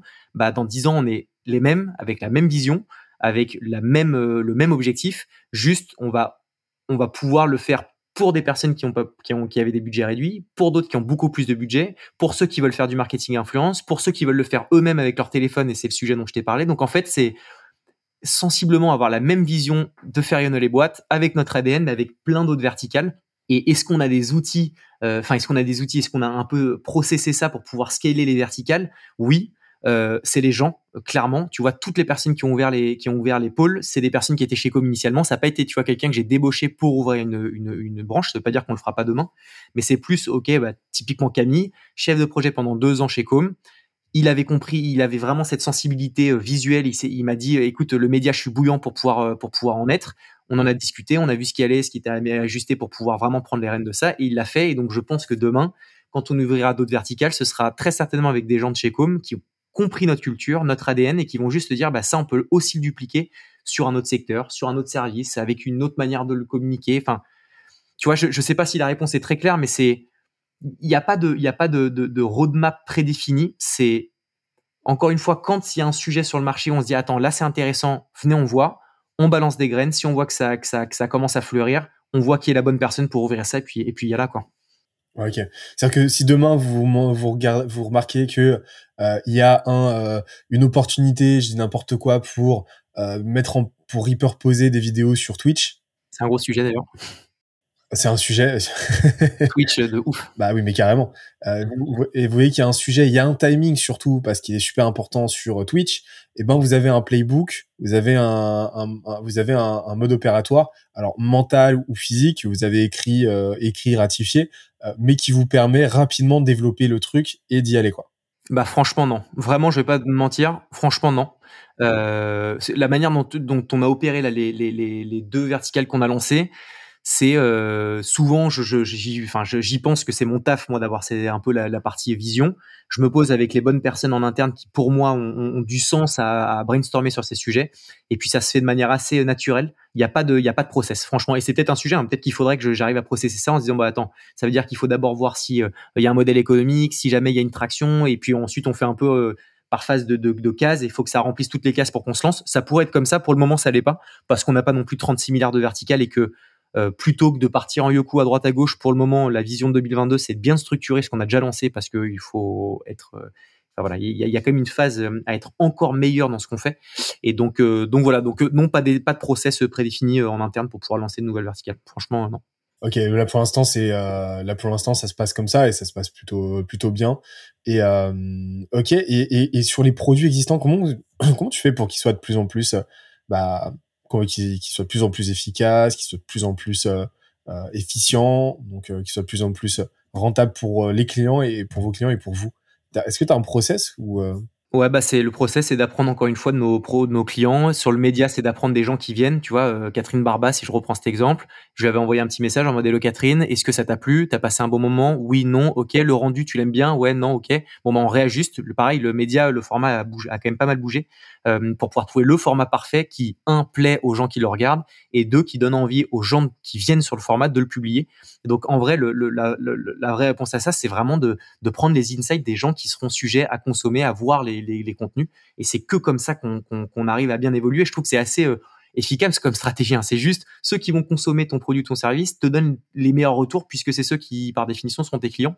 Donc c'est de eux qu'on prend 99% de, de, des insights et on voit si jamais c'est cohérent ou pas d'ajuster euh, d'ajuster en conséquence le, le, le, le, le service qu'on a, tu vois. Et, vous avez un process pour euh, récupérer le, le feedback et tout non, Notion, pareil. Nous, on, bosse beaucoup avec Notion. Moi, j'aime beaucoup cet outil. Et euh, enfin, Notion. D'ailleurs, je sais même pas si on dit Notion ou Notion, mais euh, mais euh, mais ouais, on a juste, oui, si, oui, on a un outil. C'est juste qu'on a on a on a quadrillé les questions à poser. Pour que pour que c'est vraiment de la valeur en retour c'est pas juste ouais donne-moi ton retour oui c'est bien ok on a on a quand même un peu un peu séquencé les, les, questions un peu en entonnoir pour pour pouvoir pour pouvoir avoir des des retours qui sont quand même concrets tu vois et efficaces euh, que ce soit pas, enfin que ce soit assez tangible et surtout qu'on puisse avoir la main dessus et se dire ok on a récupéré 100 euh, retours ou 5 ou 10 retours plutôt. Sur les 10 retours, je vois que quatre fois on nous a parlé de ça. Ok c'est peut-être un sujet qu'il faut réellement qu'on réajuste euh, et ou à l'inverse. Sur 10 personnes, il y a 6 personnes qui nous remontaient cette super info. Bon, bah, tant mieux, les gars. Ça, ça veut dire qu'on le fait bien. Continuons là-dessus et puis intensifions peut-être même ce, ce volet-là, tu vois. Donc, Ok. Bah écoute, sur la partie produit, euh, c'est top. On voit qu'en fait, et, en fait, c'est très corrélé à, la partie growth, parce que la partie growth, c'est comment maintenant tu euh, tu identifies les bons curseurs, les bons leviers de croissance, et comment bah euh, tu accélères tout ça avec des de l'expérimentation rapide et, euh, et tu optimises l'existant avec tu vois de l'automatisation, avec en fait ce que je vois, c'est que c'est ce mindset là, cet état d'esprit la growth, cette méthodologie, tu l'as un petit peu imprégné dans dans toute la boîte avec cette idée, bah voilà, tu as un produit avec un gros effet de réseau euh, qui fait que vous euh, générez énormément de feedback, énormément de data euh, que tu vas derrière emmagasiner et dont tu vas te servir. Donc en fait, c'est c'est vos collaborations qui vous permettent chaque expérience, enfin chaque nouvelle collaboration est une nouvelle expérience en puissance pour aller tester de nouvelles choses sur votre produit. Donc ça déjà c'est euh, c'est c'est très smart, tu vois. Et euh, et donc euh, et donc bah vous faites du growth de fait. Et puis après bah c'est beaucoup d'automatisation de ce que j'ai compris intelligente, donc toujours dans l'optique de servir le client avant tout pour bah, lisser vos process, pour être de plus en plus réactif, de plus en plus efficace et donc aussi rentable. C'est ça, t'as tout t'as tout dit. Et donc demain en gros bah ce que je comprends vous n'avez pas encore de gros de growth dans la boîte, mais si vous embauchez un growth, de ce que je comprends, ça serait un peu à peu près ça, sa fiche de poste, quoi. Ouais, c'est ça. Puis bah Là, on a, on a, on a une personne qui va nous rejoindre. Alors, je sais pas si c'est vraiment le poste de grosse. Enfin, j'imagine que le, le, poste de growth euh, dépend vachement du secteur, mais nous, ça va être quelqu'un qui va produire du contenu sur nous encore plus que ce qu'on a déjà fait, exclusivement sur nous. Et pour moi, c'est une méthode de growth. C'est, euh, tu vois, là, on va donner la, beaucoup plus la parole aux gens de chez Com, parce que pour l'instant, on a vastement personnifié Com avec ma tronche. Bon, c'était un, c'était un, c'était un, un vrai enjeu au démarrage de différenciation. Petit à petit, on le fait de manière assez maline. On m'enlève un peu euh, du devant de la scène, euh, parce que moi, il n'y a pas d'ego trip là-dedans, c'était surtout stratégique. Euh, maintenant, je veux pas que la boîte repose sur la tronche d'Arol, c'est sur, sur les jambes de com, et c'est ce qu'on a bien fait cette année, on a super bien pivoté. Et donc là, ça va être 2022 définitivement rééquilibrer tout ça. Et donc, le gros, c'est communiquer sur nous avec des formats qui pètent tout, parce que, encore une fois, c'est le meilleur moyen de, montrer ce qu'on sait faire. Et, donc, si, en fait, on, on va avoir un gros bientôt, du coup, en soi. Excellent. Excellent. Bah, hâte de voir ce qu'il va faire, parce que là, il y a un gros potentiel et je pense qu'il va s'amuser. Ouais, de ouf. eh ben, écoute, on arrive à la fin de euh, l'interview. Ça va, tu, tu tiens le coup? Ouais, et. C'est un moment qu'on parle. Pour ceux, non, et pour ceux qui nous écoutent maintenant encore, franchement, euh, ouais, j'avais la tête dans le fiontal, donc j'espère que vous allez, euh, vous allez quand même kiffer, kiffer les, les petits, le petit retour d'expérience, ouais. Non, c'était c'était au top, franchement au top. Et, et alors j'ai deux trois petites questions pour deux trois petites embêtements pour toi mhm. avant de avant de rendre euh, le micro. Euh, c'est euh, alors ça m'intéresserait de savoir, tu vois, un petit peu qu'est-ce qui te drive en termes, tu vois, de en termes de lecture et tout, de visionnage aussi. si tu si avais trois livres, films, documentaires que tu nous recommanderais de voir, lire ou voir absolument, voilà, enfin que ce soit sur l'entrepreneuriat, sur le marketing, sur ce que tu veux, c'est c'est quoi les trois les trois œuvres qui ont euh, fait qui tu es aujourd'hui. Le plus récent euh, que, que, j'ai lu et que j'ai kiffé et qui, qui, oriente un peu la vibe de Com en termes de culture et de, de, de, de, la manière dont on opère chez Com, c'est euh, le la règle, pas de règle de Netflix, qui, je sais pas si tu l'as lu celui-ci, le, le bouquin qui, qui, que je trouve ouf, donc qui, qui parle de culture de boîte, de responsabilisation des gens en interne, de, de mieux payer euh, pour avoir des, des, des personnes qui, qui se projettent sur du long terme. Enfin, ce livre-là, j'ai trouvé que c'était une, une, une, vraie frappe. Alors tout n'est pas copier-coller, et puis en fonction de ton niveau de boîte, tu peux plus ou moins euh, choper des, des insights de, de, de, ce bouquin, mais je trouve ça vraiment cool. Et c'est un putain de gros pavé, mais franchement, je l'ai bouffé en deux secondes, j'ai trouvé ça assez cool. Euh, un livre que j'avais lu il y, a, il y a dix piges, que mon père m'avait forcé à lire, et que, et que je remercie, que j'ai kiffé, c'est euh, L'art de la guerre de Sun Tzu, euh, qui, qui donne plein de métaphores sur... sur sur sur des combats en gros et, et que tu peux tu peux adapter à, à, ta à ta boîte et d'ailleurs à ta vie perso. Donc c'est c'est c'est plein de petites citations, c'est pas juste un bouquin que tu boues que tu boues d'un coup, mais je trouve ça assez cool. Vraiment, ça m'avait vachement marqué. Et le dernier, alors moi je lis beaucoup moins que je n'écoute, je, je, me bouffe des podcasts comme comme Never, la lecture un peu moins. Euh, et peut-être alors plus sur un documentaire que j'ai kiffé.